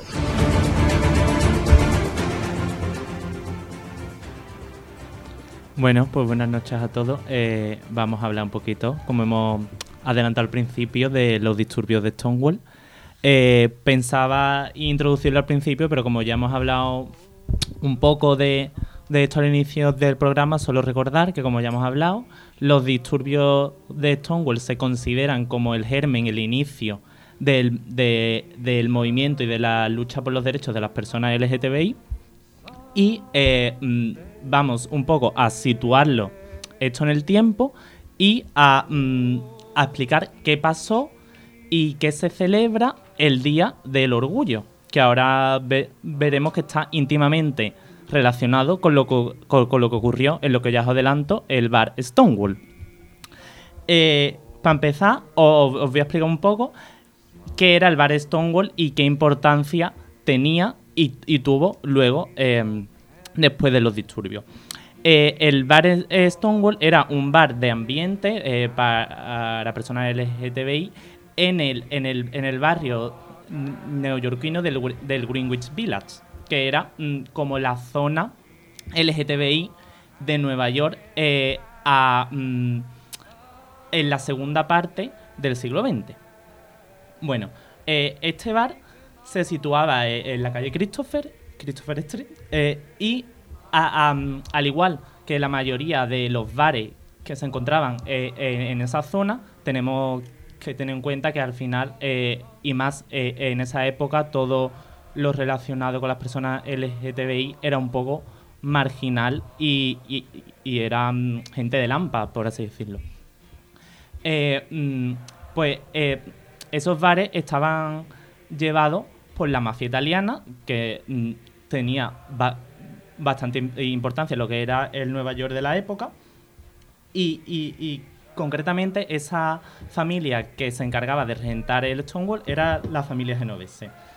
Un dato muy interesante mm, y que de hecho eh, eh, explica un poco po- por, qué este bar era tan conocido eh, eh, en esa época es que en, en esos años eh, eh, en Nueva York era uno de los pocos bares en los que se, podía bailar dentro del bar y lo podían hacer personas LGTBI o personas que eran del mismo sexo entre ellos. Y entonces eso era como un aliciente para que la gente fuera. ¿Quién, eh, mm, quién se concentraba en el Stonewall y en general en el, eh, en el Greenwich?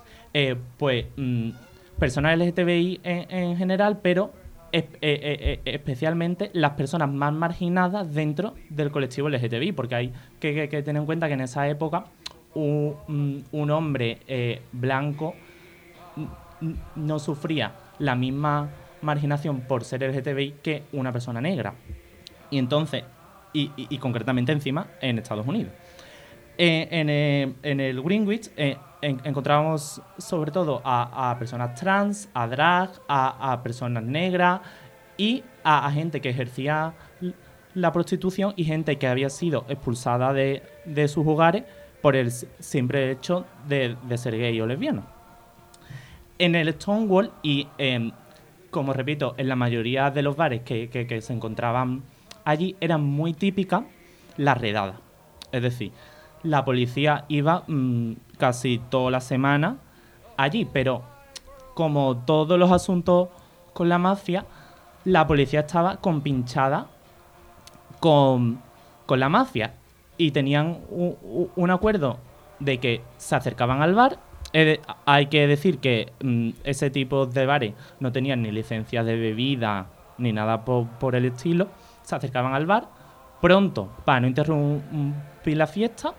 Llegaban y mm, recogían su, su soborno y se iban. Y eso era una, una dinámica muy típica en, ese tipo de bares. Pero, ¿qué ocurría? Es decir, se iban, pero tenían que, que- generar un miedo o, o- tener a, a la población un poco a raya. Y solían eh, llevarse al- al calabozo, especialmente a, las personas que estaban indocumentadas, que eso, bueno, era dentro de- lo que cabe algo lógico, y a las personas que llevaran ropa del sexo opuesto al que aparecía en su, en su número de, de identificación. Y a colación de esto, eh, existía una ley que era la ley de las tres prendas. Es decir, si tú llevabas más de tres prendas del sexo opuesto al que, tú, al que aparecía en tu identificación, te, te podían llevar al calabozo. Y esto era una práctica que en, e- en este tipo de sitios se hacía continuamente. También aparte, en Stonewall había como un sistema de luces para avisar de la llegada de la policía. Es decir, eh, la- las luces eran luces tenues, oscuras, típico mm, de pub o, o- o de discoteca, y cuando eh, lo- los que regentaban el, bar veían que la policía se acercaba, las luces se, se empezaban a iluminar y unos focos apuntaban a lo que era la pista de baile. Ahí ya se sabía que, que- que las personas que, que estuvieran o tocándose o besándose o lo que fueran tenían que separarse y las personas trans, en general solían ser mujeres, tenían que esconderse detrás el- el- en el almacén del bar. porque ellas sí podían ser llevadas a, a los calabozos. Pues bueno, como cuento, e- esto era un poco el día a día de, de la calle Christopher y del Greenwich y de las personas LGTBI en Nueva York. Pero bueno, vamos mm, al meollo.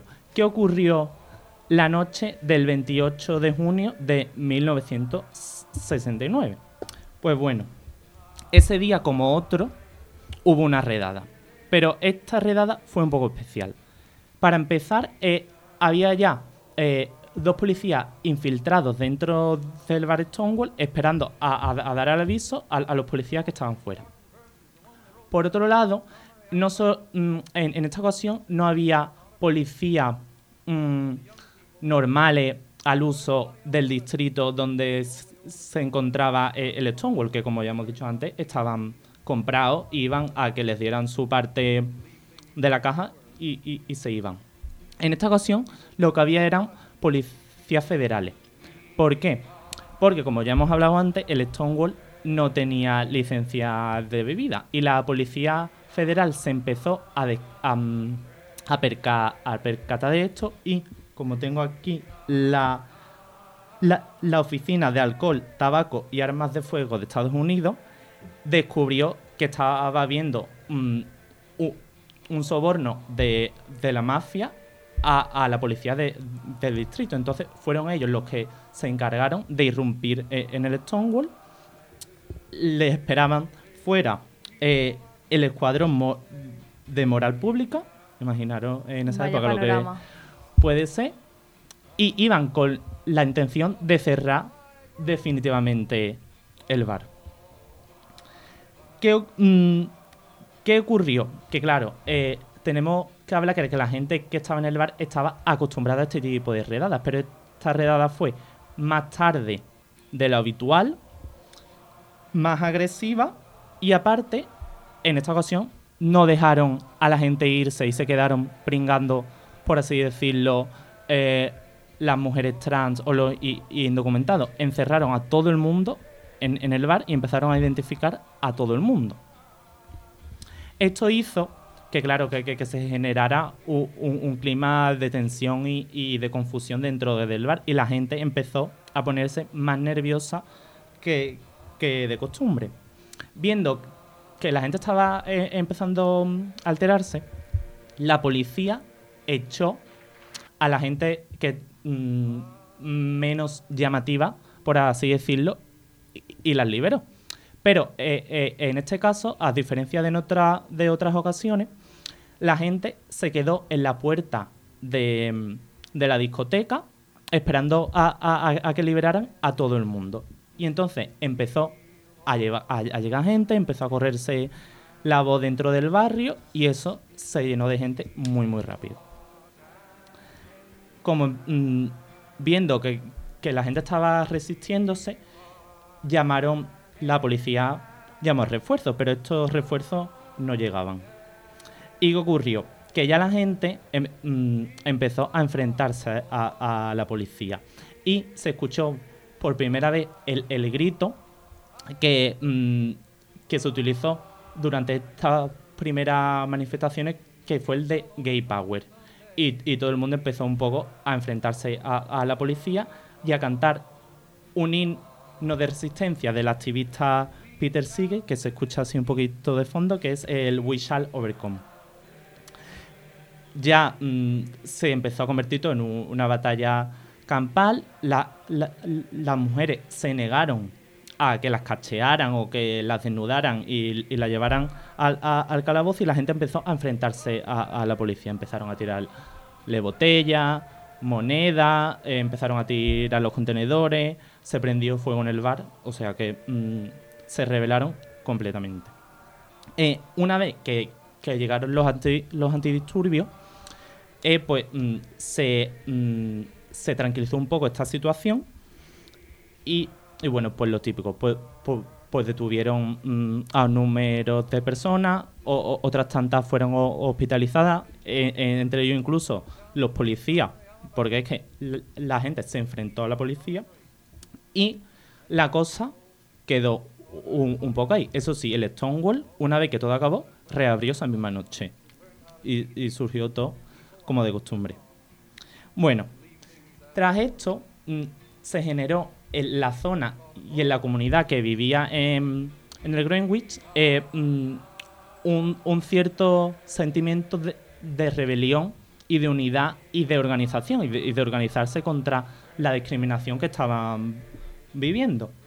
Eh, mm, y, y de ahí surgieron grandes figuras del movimiento LGTBI, como pueden ser Silvia Rivera o Marsha P. Johnson, que aunque fueran grandes figuras, vivieron toda su vida sufriendo discriminación una vez después de, de Stonewall. Y de hecho, eh, por comentarlo así rápido, Marsha P. Johnson eh, murió asesinada eh, en el 92 porque la encontraron eh, mm, en, tirada eh, eh, en el muelle y ni se investigó y, no se sabe ahora mismo ni qué pasó ni nada. O sea que fueron las pioneras de una lucha, pero al final no consiguieron mejorar su situación, que es un poco la, la tristeza de todo esto. Pues bueno, con la serie de días, y para no desviarnos más del tema, siguieron eh, la revuelta y, la gente siguió organizándose contra la policía.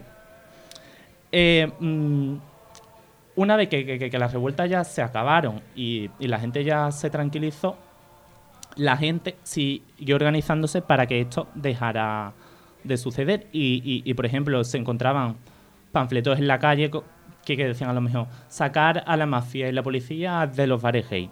Y la gente pues fue eso, co- como ya hemos hablado, organizando. Es decir, que esa rebelión que quedó un poco en nada, marcó un poco el inicio de una organización y, y una lucha de un colectivo que hasta, entonces e incluso ahora está reprimido. Pero bueno, mm, como parece a lo mejor muy trivial, hay que poner un poco en contexto de por qué sucedió eso esa noche y no otra, y, y- y por qué en esa época y demás. Y también aclarar que las rebeliones de Stonewall no fueron las primeras rebeliones que ocurrieron, ni las primeras redadas, ni, ni los primeros enfrentamientos contra la policía, sino que simplemente ese día pues se corrió la voz y tuvo un mayor alcance y surgió una chispa en- en- entre las personas. Pero bueno, es muy importante hablar desde el contexto social, como hemos hablado al principio de, de la noche, y es que estamos hablando, hemos dicho, esto fue en el año 69, et- estamos hablando de los años 60 en Estados Unidos, que fue una época de efervescencia en cuanto a los movimientos sociales, es decir, surgió el feminismo, surgió el movimiento hippie con el pacifismo, el, econogi- el ecologim- el ecologismo, perdón. Esos años fueron los años de la guerra de Vietnam, que la gente se sensibilizó mucho y mm, en esos años estaban pues los planteras negras, el Black Power, o sea que era un momento de rebelión y de que las minorías se rebelasen por buscar una igualdad. Y entonces eso, obviamente, caló también en, las personas LGTBI. Bueno, eh, mm, ya lo hemos ha- ha hablado un poco, pero ¿qué consecuencias tuvo los disturbios de Stonewall? Pues la más clara es que el colectivo se pudo organizar, unir y cohesionar y de ahí pues ya surgieron las primeras organizaciones LGTBI como el Frente de Liberación Gay, que lo llevó como hemos, como hemos hablado antes Silvia Rivera, y el hito más importante, por lo que más se recuerda, es porque fue el inicio del Día del Orgullo. Es decir, un año después de los disturbios de Stonewall, eh, el, el 28 de junio del 70, se realizó una, un desfile, una manifestación, una cabalgata, como lo queráis llamar, eh, dentro del Greenwich Village, Village y, y se le llamó el Día de la Liberación de Christopher Street. Es decir, en ese día lo que se recordaba o se homenajeaba era el, el aniversario de los disturbios de Stonewall. Y ese fue el primer orgullo, por así decirlo, que se, eh, mm, se, se extendió por todas partes y a día de hoy se sigue celebrando. Pero el germen fue lo que ocurrió en Stonewall y el orgullo es una fiesta, es una re- re- reivindicación y también es un recuerdo de esas primeras luchas de las personas LGTBI. Y ahora quería acabar un poco con una curiosidad, por así decirlo, y es que eh, aunque es algo muy trivial, mucha gente relaciona lo que ocurrió en Stonewall con Judy Garland, que no sé si, si os suena, eh, es la actriz que interpreta a Dorothy en El Mago de Oz. Pues bueno, Judy Garland murió el, el- el 22 de junio del 69, o sea, días antes de los disturbios de Stonewall y mm, fue una muerte bastante trágica porque ella era adicta y, murió po- po- por, una sobredosis de barbitúrico. En esa época, Judy Garland y la película del mago de Oz eran unos iconos gay.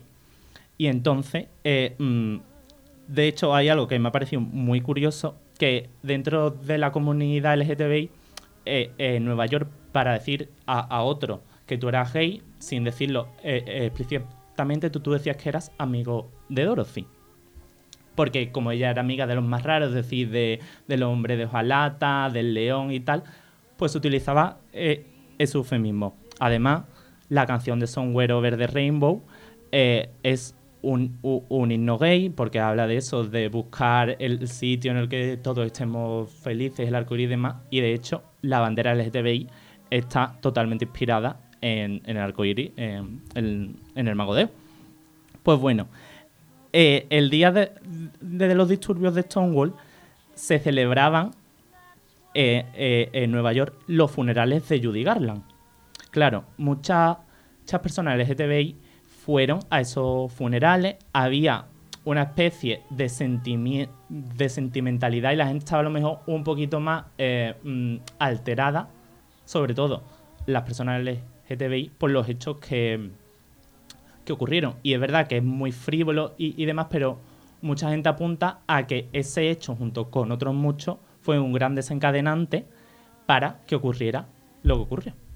Y nada, ya para finalizar, lo único que me gustaría decir que eso, que los disturbios de Stonewall fueron la primera reacción clara del colectivo LGTBI frente a la opresión y, y- por intentar buscar una igualdad y que hay que poner eh, eh, en valor a esa gente que mm, ha estado más marginada incluso dentro del propio colectivo, que son pues las mujeres, las personas trans, las personas racializadas, porque fueron los que lideraron esa primera lucha para que todos hoy podamos tener unos derechos y que esa lucha, pues, mm, como mm, bien decía esta, esta persona, no es solo una lucha antihomófoba, es también una lucha de, de género, de clase y de raza, porque la gente con una raza que pertenece a una raza minoritaria o a un género mm, más discriminado,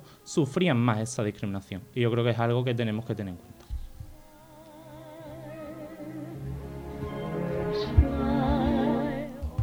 Yo cuando traen estos temas de historia y relacionado también con los avances que tenemos a día de hoy, siempre me queda ese resquemor del contraste de lo que fue y de lo que somos ahora.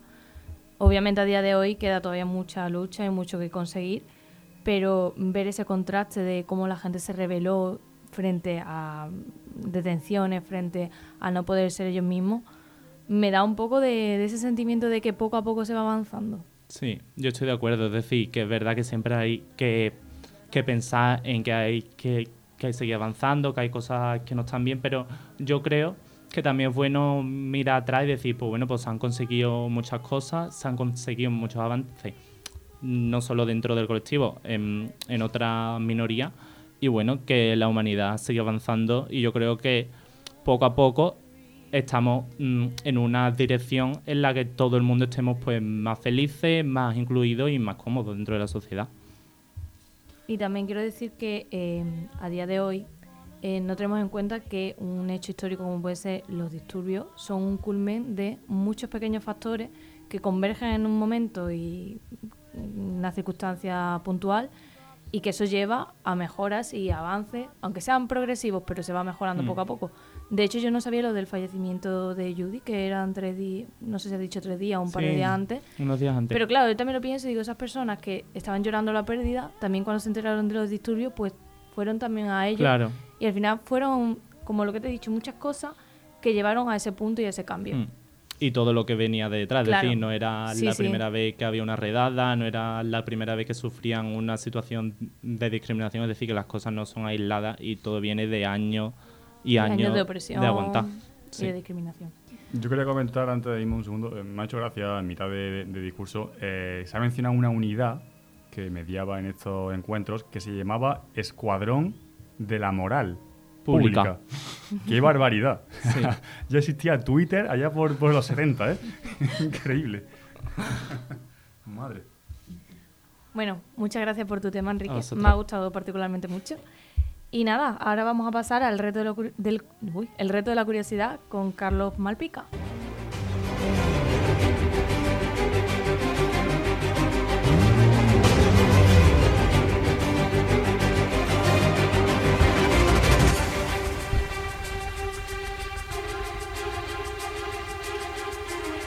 El reto de la curiosidad.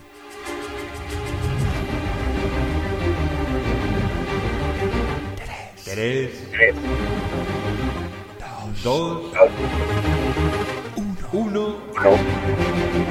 Suerte.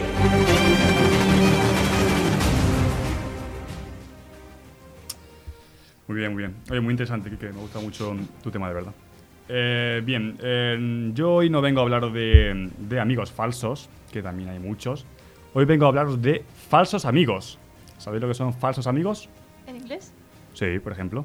Eh, los eh, false friends son palabras a lo mejor que parecen que significan una cosa, pero significa otra. Efectivamente, como bien dice Sofía, ya sabéis, son expresiones de otro idioma que por semejanza léxica o fonética dan lugar a equivocaciones. Ya de paso voy a comentar una situación muy curiosa que me pasó a mí con mi amigo Enrique, Enrique Aranda, un abrazo. Fue camino a Roquetas de Mar, Almería. No sé ni por qué, pero empezamos a hablar de la campana de Gauss. ¿Conocéis la campana de Gauss? Sé que, aquí hay matemáticos, incluso, incluso don, don Paco conoce aquí mucha matemática. Pues fue mencionar esas palabras, la campana de Gauss, y alguien empezó a increparnos e insultarnos de forma muy violenta. Si, si alguien de aquí es capaz de asimilar la campana de Gauss como otras palabras en otro idioma que sean insultos, hacérmelo saber porque nos quedamos bastante fríos. O, eso, o directamente yo tenía odio a, matemáticos alemanes de forma irracional, será eso. El caso, que os menciono rápidamente, que, esto es cortito. Varios false friends, como dice aquí Sofía, esta vez en inglés, para que no metáis la pata como yo, con la campana de Gauss. También voy a mencionar una que me pasó en Francia. En Francia, yo a la hora de decir enciende, apaga la luz, la lié. Parece ser que encender es allumer y apagar es éteindre. Bueno, un follón que, que flipa. Ok, os voy a comentar aquí un par de palabritas, a ver qué os parece y si sabemos, sabemos em, cuadrarlas. La primera es argument. Argument. ¿Qué es argument? A ver, eso B1 y B2, ¿eh? que yo lo noté. Argumento es una discusión, ¿no? Argument, efectivamente, una discusión, como dice Quique. Que cuidado con dar argument de tus opiniones, porque no es dar argumentos, es discutirlos de forma violenta. Es- Cuidado, eso por un lado. Segunda, tenemos. Me estoy pelado en inglés, cuidado. ¿eh? Embarrass. ¿Cómo? ¿Cómo? Embarrass. Embarrassed para los eh, españoles. Embarrassed. Embarrassed. Avergonzado, ¿no? Avergonzado, ¿no? Claro, bueno, preguntemos a una chica embarazada desde cuándo está embarrassed. la, la tercera que traigo es Foyer. ¿Cómo se escribe? Foyer, como suena, F-O-Y-E-R. Foyer. No sé lo que es. F-O-Y-E-R. Como. Yo te lo he mirado, pero no sé. eh, Como borrador o algo así. Foyer no significa Ya, ya. follaje, que no sé qué estáis pensando, significa vestíbulo. Ah. No tengo ni que mencionar que no hay que, que confundirlo. Y la última que voy a decir rápida, que es la típica y es la que más la ha liado. Nunca, nunca, nunca digáis la expresión de Can I molest you? Paco, ¿por qué se ríe? Paco, el verbo to molest. El verbo, conocemos el verbo to molest, significa abusar o acosar sexualmente. Ay, madre mía. No. No digamos nunca can I molest you please, porque tal vez venga un policía o salga corriendo alguien. Hasta aquí mi Hay, sección. hay- ¿Puedo decir? Hay, Sí, hay- sí, hay claro. una también interesante que es temperature. No sé qué significa.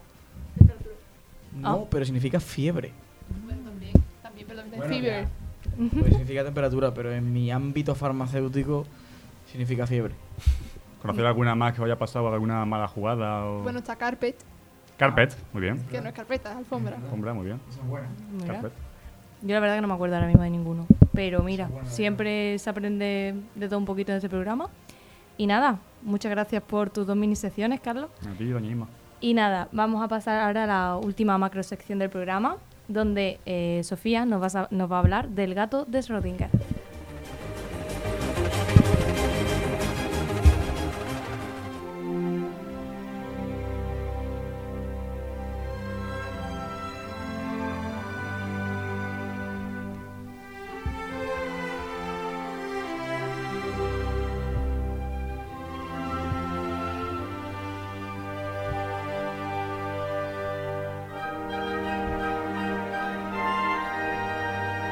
Salvando al gato de Schrödinger.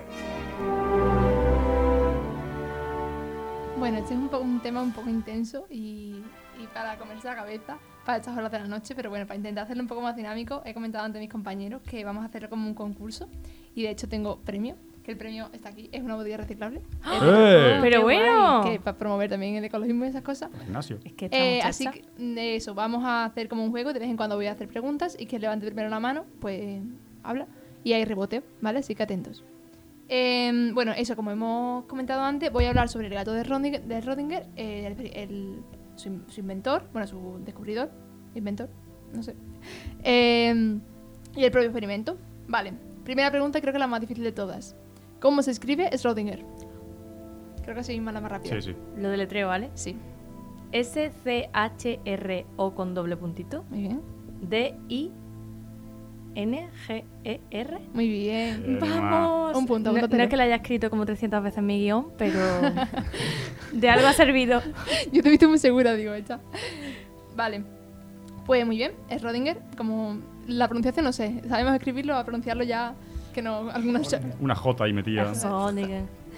Eh, bueno, pues el físico austriaco Erwin Schrödinger nació a finales del siglo XIX en Austria y es uno de los fundadores de la mecánica cuántica, pero es más famoso eh, por un experimento que implica a un gato. Eh, vale, esta pregunta vale dos puntos porque es complicada. Wow. Eh, ¿Quién sabe diferenciarme así a, a grandes modos la física cuántica y la física clásica? Así más rápido. Venga, lo... lo- siento. Venga, Los ingeniero. numeritos. La cuántica siempre te da valores en porcentuales. Siempre te da porcentajes, nunca te da exactitud. La clásica te está dando siempre fórmulas tal. Uy. Venga, no me gusta mucho la respuesta, la verdad. En plan, porque eso. Es la buena. ¿Ya es la buena? Sí, lo que es la Ahí, buena. vamos a dar rebote a Paco. La física clásica es la que eh, habla sobre los objetos grandes y la física cuántica solo trata sobre los objetos atómicos o subatómicos.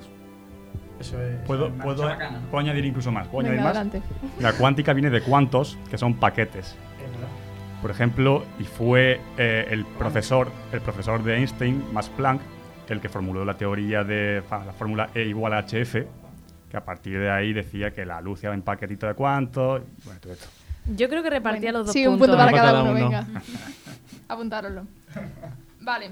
Em, eso, vale, pues va, muy bien. Vamos con la te- tercera pregunta.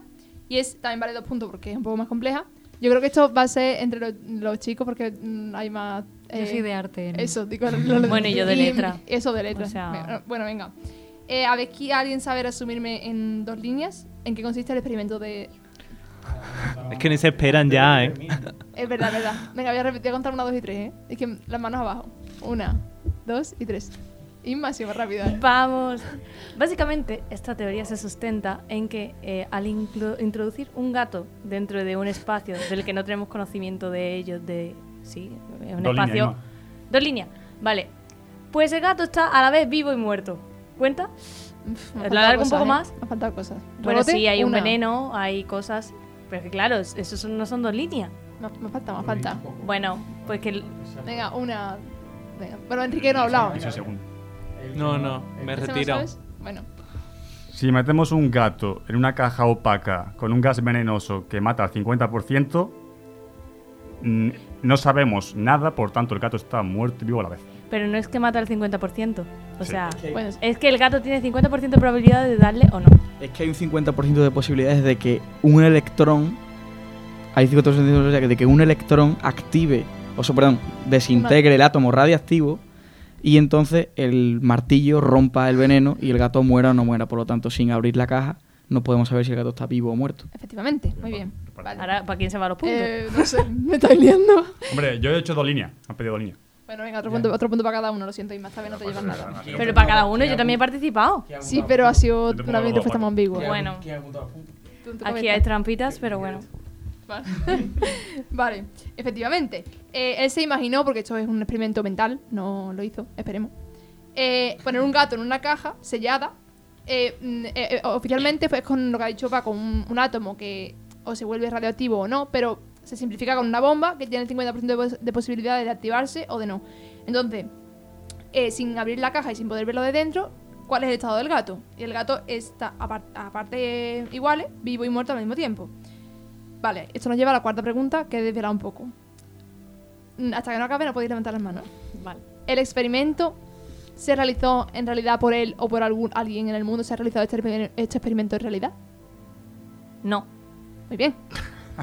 no vale. Punto. Ah, Sí, sí. ¿No levantáis la mano?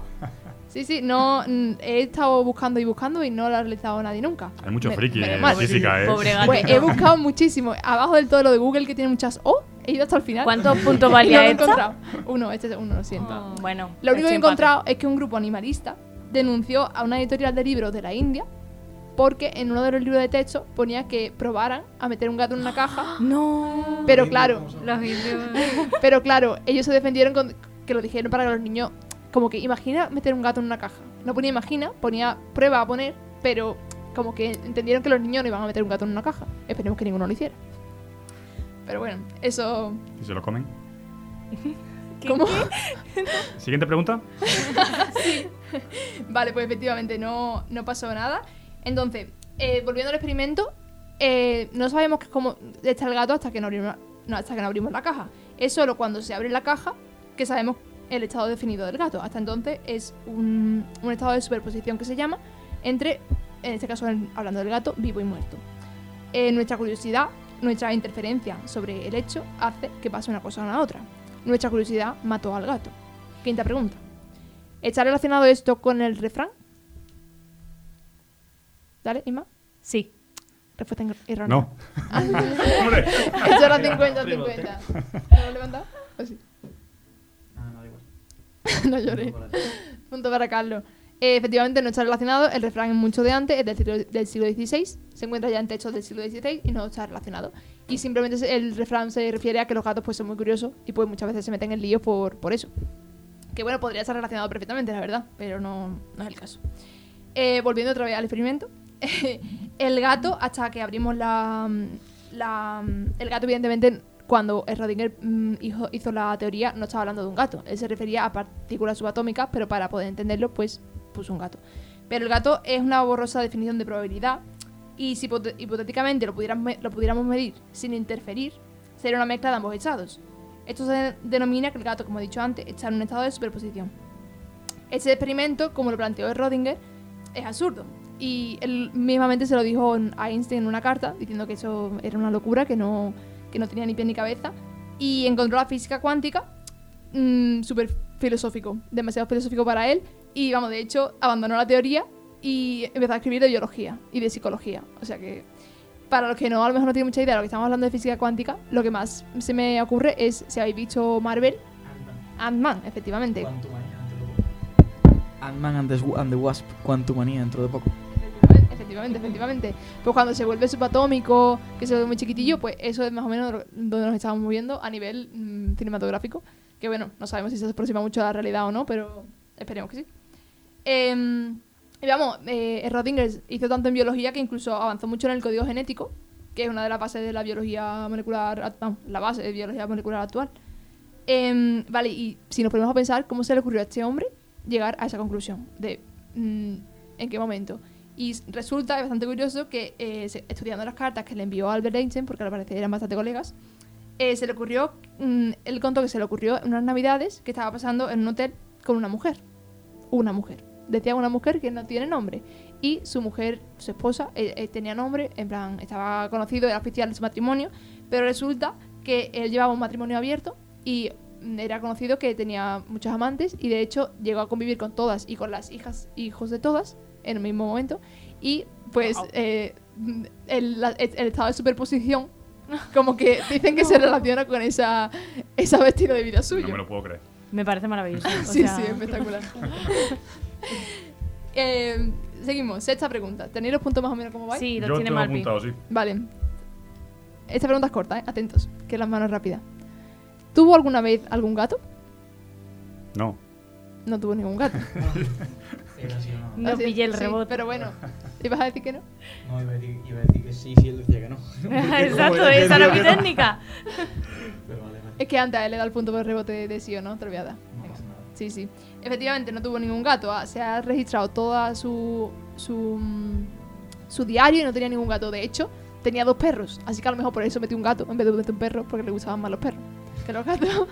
en plan, a lo mejor sería cruel meter un perro. Claro. Además, los gatos es verdad que son más fáciles. Te puedes imaginar más meter un gato en una caja que un perro. Sí. Bueno, La depende de la Se raza. meten solo, de hecho. Un chihuahua cabe en una caja perfectamente. En cualquiera, de Amazon, Y la un- más pequeña. y en un cabe. bolso. Y en un bolso. Ideas. Perdón, continúa. Eh, por absurdo que pueda parecer esta teoría de un gato medio muerto, medio vivo, es, un- es muy real. De hecho, es esencial actualmente en todos los estudios que se están llevando a nivel cuántico. Y es que esta, este hecho de la superposición es una consecuencia de la naturaleza dual de una partícula y de una onda. Em, esto nos lleva a la siguiente pregunta, que a lo mejor, que esta es como la pregunta de preguntando preguntas de primaria en la calle. ¿Quién se acuerda de lo que es un enlace covalente? Buah. Se lo voy a dejar a Enrique, que es bioquímico, y a lo mejor nos cuenta la cosa.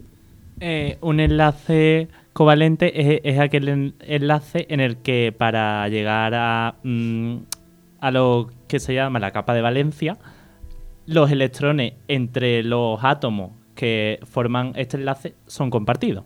Efectivamente. Pero eso de compartir, a lo mejor los electrones, pues no. esos valores de, pre- de preescolar no se los dan mucho. Ya.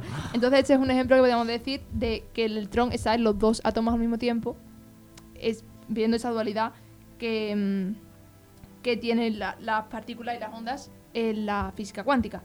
El otro ejemplo que se usa normalmente es que tú no puedes medir en un electrón su velocidad y su mm, posición a la vez en el mismo experimento. Lo puedes medir en dos experimentos separados, pero no a la vez, porque están haciendo la misma cosa, están haciendo esa dualidad.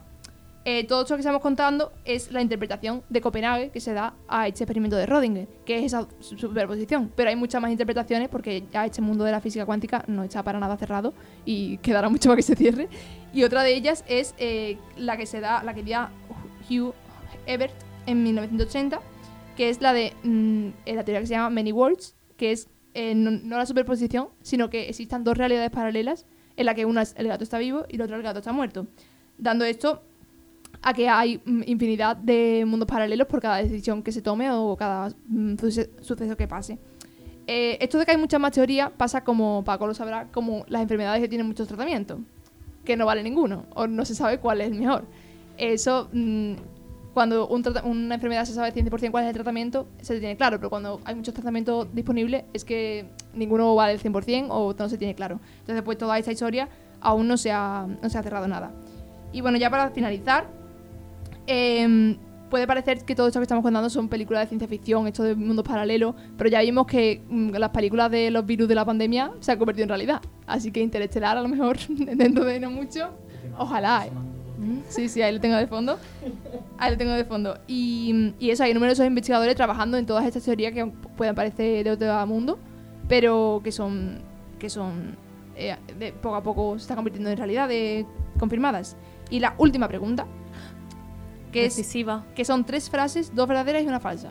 ¿Vale? Vale. ¿Estás preparados? Espérate, ¿cómo levantamos la mano en esta? Bueno, pues voy a decir las tres y cuando acabe la tercera, levantáis. Vale. Primera pr- frase. Hay un cráter en el lado oscuro de la luna que se llama Schrödinger. Segunda frase. Le- recordad que es dos verdaderas y una falsa. Me tenéis que decir cuál es la falsa. Segunda frase. le interesaba a, Schröding- a Erwin Schrödinger la religión hindú. Y la tercera frase, pasó la mayor parte de su vida en Inglaterra. Qué Venga, rapidez, chiquillo. La falsa, la falsa es la C. La de que pasó la mayor parte de su vida en Inglaterra. Muy bien. Bueno. Uh. Efectivamente, no. Pasó la mayor parte de su vida en empate. Bueno, Empate. No me lo puedo creer. ¿Vas a tener que comprar otra ¿eh? botella? Vaya a cortar la botella en dos. Eh, mm, es verdad que hay un cráter en el lado oscuro de la luna que se llama Schrödinger. Le interesaba mucho la religión hindú. Era ateo eh, en, cuanto al cristianismo, en cuanto al cristianismo, pero le interesaba mucho la religión hindú. Y es mentira lo de que pasó su vida en Inglaterra. De hecho, estuvo mucho tiempo en Dublín porque él era austriaco en la Primera Guerra Mundial, participó. En la segunda dijo que se quitaba de en medio y se fue a, a Dublín. Y allí estuvo mucha parte de su vida. Pues muy bien, yo como he perdido, no voy a dejar que habléis nada. no, hombre, es que vamos un poquito cortos de tiempo, pero sí quiero decir eh, cómo resolvemos esto de la botella, porque ahora está viva y Paco- muerta a la vez. Le propongo a Paco dárselo al tercer clasificado. Ahí más, dale la botella. Me parece una decisión increíble. Vale, pues estoy súper feliz ahora mismo. para este Podéis momento. hablar, si queréis decir algo, podéis decirlo. Yo solo quiero decir que me parece un tema increíblemente apasionante. Me- a mí me gusta mucho la física cuántica. Y si a alguien le interesa, le recomiendo fervorosamente leer a un sacerdote, eh, filósofo y físico, eh, que se llama Manuel Carreira, que tiene libros, yo me los, me los estoy leyendo todos, pero tiene libros y tiene un montón de, de escritos y de conferencias hechas sobre la física cuántica y la mecánica cuanta- cuántica, donde explica cosas muy interesantes sobre, sobre este tema la dualidad onda-partícula y por qué y, y cómo existe la posibilidad de explicar hoy en día cómo un electrón puede estar en un sitio y en otro. Y de hecho él lo utiliza, por ejemplo, para explicar cómo Jesucristo estaba en un sitio y en otro a la vez, según la Biblia. Para los católicos que lo piensen, como yo, por ejemplo. Nos vinimos con el estado olímpico y nos vamos con un experto en cuántica. Justo ¿eh? iba a decir eso, tío. Fantástico. Pero bueno, Ha ido un polifacético. ya que tú has mencionado un libro, yo voy a mencionar una película, que es mi terreno. Y es que hay una película que prácticamente se sustenta en la teoría del gato de Rodinger, que se llama Coherence, y es del director James Ward Birkitt. No sé si se pronuncia así, pero bueno. Y nada, ya como vamos cortito de tiempo, vamos a pasar al protagonista burlón.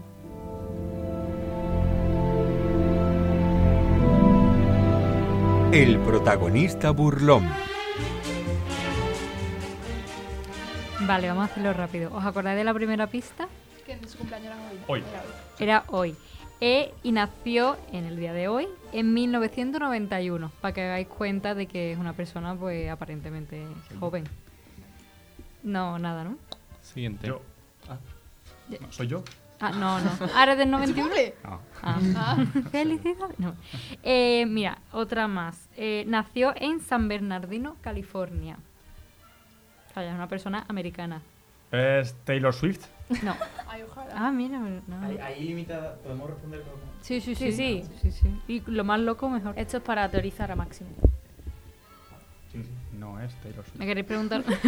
Otra pista. Ojalá. Justin Bieber. No. Nació en Canadá. Bueno, ahora mismo no sé cuántos años tiene Justin Bieber. Pues más o menos esa... ¿Es del 91? Eh, bueno, para que penséis, es que no sé si estáis pensando en hombre o mujer, ¿es una mujer? Que no es, ¿Es Katy. Perry? No, es más mayor. Es actriz. ¿En el 91 nació? Sí. Es... Meghan Markle. No, más mayor. Sí. Sí. ¿Es No. Galadriel del Señor del Anillo? Pero si es súper joven. mía. Phil Clark. No, no. ¿Puede, per- ¿Puede ser Jennifer Lawrence? No. Uy, era buena Pero se Uy, parece. Mentira. Se parece. parece. Uy. A mí me Vale. da un aire. ¿Es Pista adicional. Emma Stone? No, no se parece. Sí, Bueno, no, no, Sí, no es. Mira, una- un dato curioso. Bueno, a lo mejor, si sois fan de esta muchacha, de repente, pues a lo mejor lo sabéis. Adora los abrazos y saluda con los pies. Madre mía. Yo no me esperaba que esa muchacha hiciera eso. Yo la veía una persona mm, coherente. Pero bueno, cada uno. No tengo bueno, ni lo de idea. los abrazos, vale, lo de saludar con los pies depende del día y de la estación. Estoy, Rarita. perdidísima. No, Uy. Joven. no. Fabrica su propia pasta de dientes. Pero escúchame, qué datos más aleatorios. Sí, y no le pega. No tengo Ah, yo nada espero que idea. quién es. Tiene una sonrisa preciosa, imagino, porque si no... Sí, sí, es mono. Dato, ¿eh? Mejor hacer. vale, la penúltima. Y Es sobre su trayectoria, que yo creo que ya la podéis asociar. Eh, saltó a la fama con una película un poco triste, que se llamaba Bajo la misma estrella. No me sé el nombre. Ni idea. Es la misma de Divergente, la actriz de misma de Y la Divergente. segunda, la segunda cómo se llama? Ay, de. Divergente No me sé el nombre de esa y también sale en la serie de Big Little Lies. Ay, no me sale el nombre. Pequeña mentirosa, ¿no? No, Pequeña Mentirosa no. esa es Pretty No, Little Lies. Little Little Lies, Big Lies. Ah, en grande, mentirosa, ¿no? Sí, Eso no vale. Eh, No me sale el nombre. O sea, Pero sabes quién es, ¿no? Sí. La- Sí, sí, la- le ponemos la cara. Le la, y le ponéis Sofía saludando. lo ha descubierto con la de Divergente, yo creo que... Que le damos Punto el premio. Es para la ella. Te la merece por esto. Maravilloso. es Shailene Woodley. No lo hubiera dicho. Ni idea. Madre de Dios, no me acordaba nada. Te voy a de pillar, eh, voy a pillar. Sí, y fabrica su propia pasta de dientes y saluda con los pies. No lo olvidéis. Mira. Bueno, si pues la veo algún día. eh, Le saludo. con ese datazo de saludo con los pies creo que nos vamos a ir porque vamos justísimos de tiempo. De hecho, la, la sección de la agenda cultural lo vamos a dejar para la semana que viene. Le dejaré gran parte de lo que va a suceder esta semana al siguiente presentador por si quieren nombrarlo, por si se, se avanzan en el tiempo y continúan. Y nada, comienzo contigo, ya que empecé antes a saludarte el último. ¿Qué piensas del programa de hoy? ¿Lo he hecho bien? Qué bien, Isma. Enhorabuena por tu primer episodio y capítulo de Locutora. Lo he pasado muy bien, he aprendido un montón de cosas. Ha y sido un programa súper intensito de muchas cosas muy diferentes. ¿eh? Encima estamos con un atleta olímpico. Sí, es que Increíble. lo tenemos todo ya aquí. Dios mío, fantástico. Muchas gracias por todo, he aprendido y me voy feliz a casa. Enrique, Pues nada, yo me lo he pasado genial. Ha sido un semi-estreno mío porque era la primera vez que hacía una sección grande. anda, Y mira. nada, estaba un poquito nervioso, la verdad. Pero bien, estoy muy contento. Nos hemos repartido los nervios, creo yo. Sí, sí, ha sido nuestro estreno. Sofía, ¿qué tal? Yo muy contenta, me pasa muy bien también y me- muchas gracias a Paco por venir, que estuvo muy, muy dispuesto cuando se lo dije y espero que se lo haya pasado bien y yo sí, súper bien como siempre. María, terminamos Enhorabuena a ti, contigo. Isma, que la ha hecho de 10. Muchas gracias. Terminamos contigo, María. Primero, eh, a ti, que ha sido muy, muy guay. Tu primera. Me alegro de que todo, de todo haya salido bien y todos estéis contentos, la verdad. Y muy feliz, muy feliz por venir siempre. Y nada, pues a vosotros nos vemos la semana que viene. No estaré yo, pero estará otro presentador. También me despido de Paco, por si quieres decir algo. Sí, ya. no, muchísimas gracias eh, a ti y a Sofía por invitarme. Eh, creo que ha sido un programa muy interesante. Te doy la enhorabuena porque lo has hecho muy bien. Muchas gracias. Seguro que mucho mejor de lo que pensabas y además se nota que lo haces con mucho cariño y con mucha ilusión y por eso salen también las cosas. Carlos tiene voz de presentador de COPE dentro de dos o tres años Mira, Espero verte en, en 20 años en la COPE que has ganado el oro. y me ha parecido tema interesante. Así que muchísimas gracias a todos. pues nada, dicho todo esto, nos vemos la semana que viene en toda una amalgama.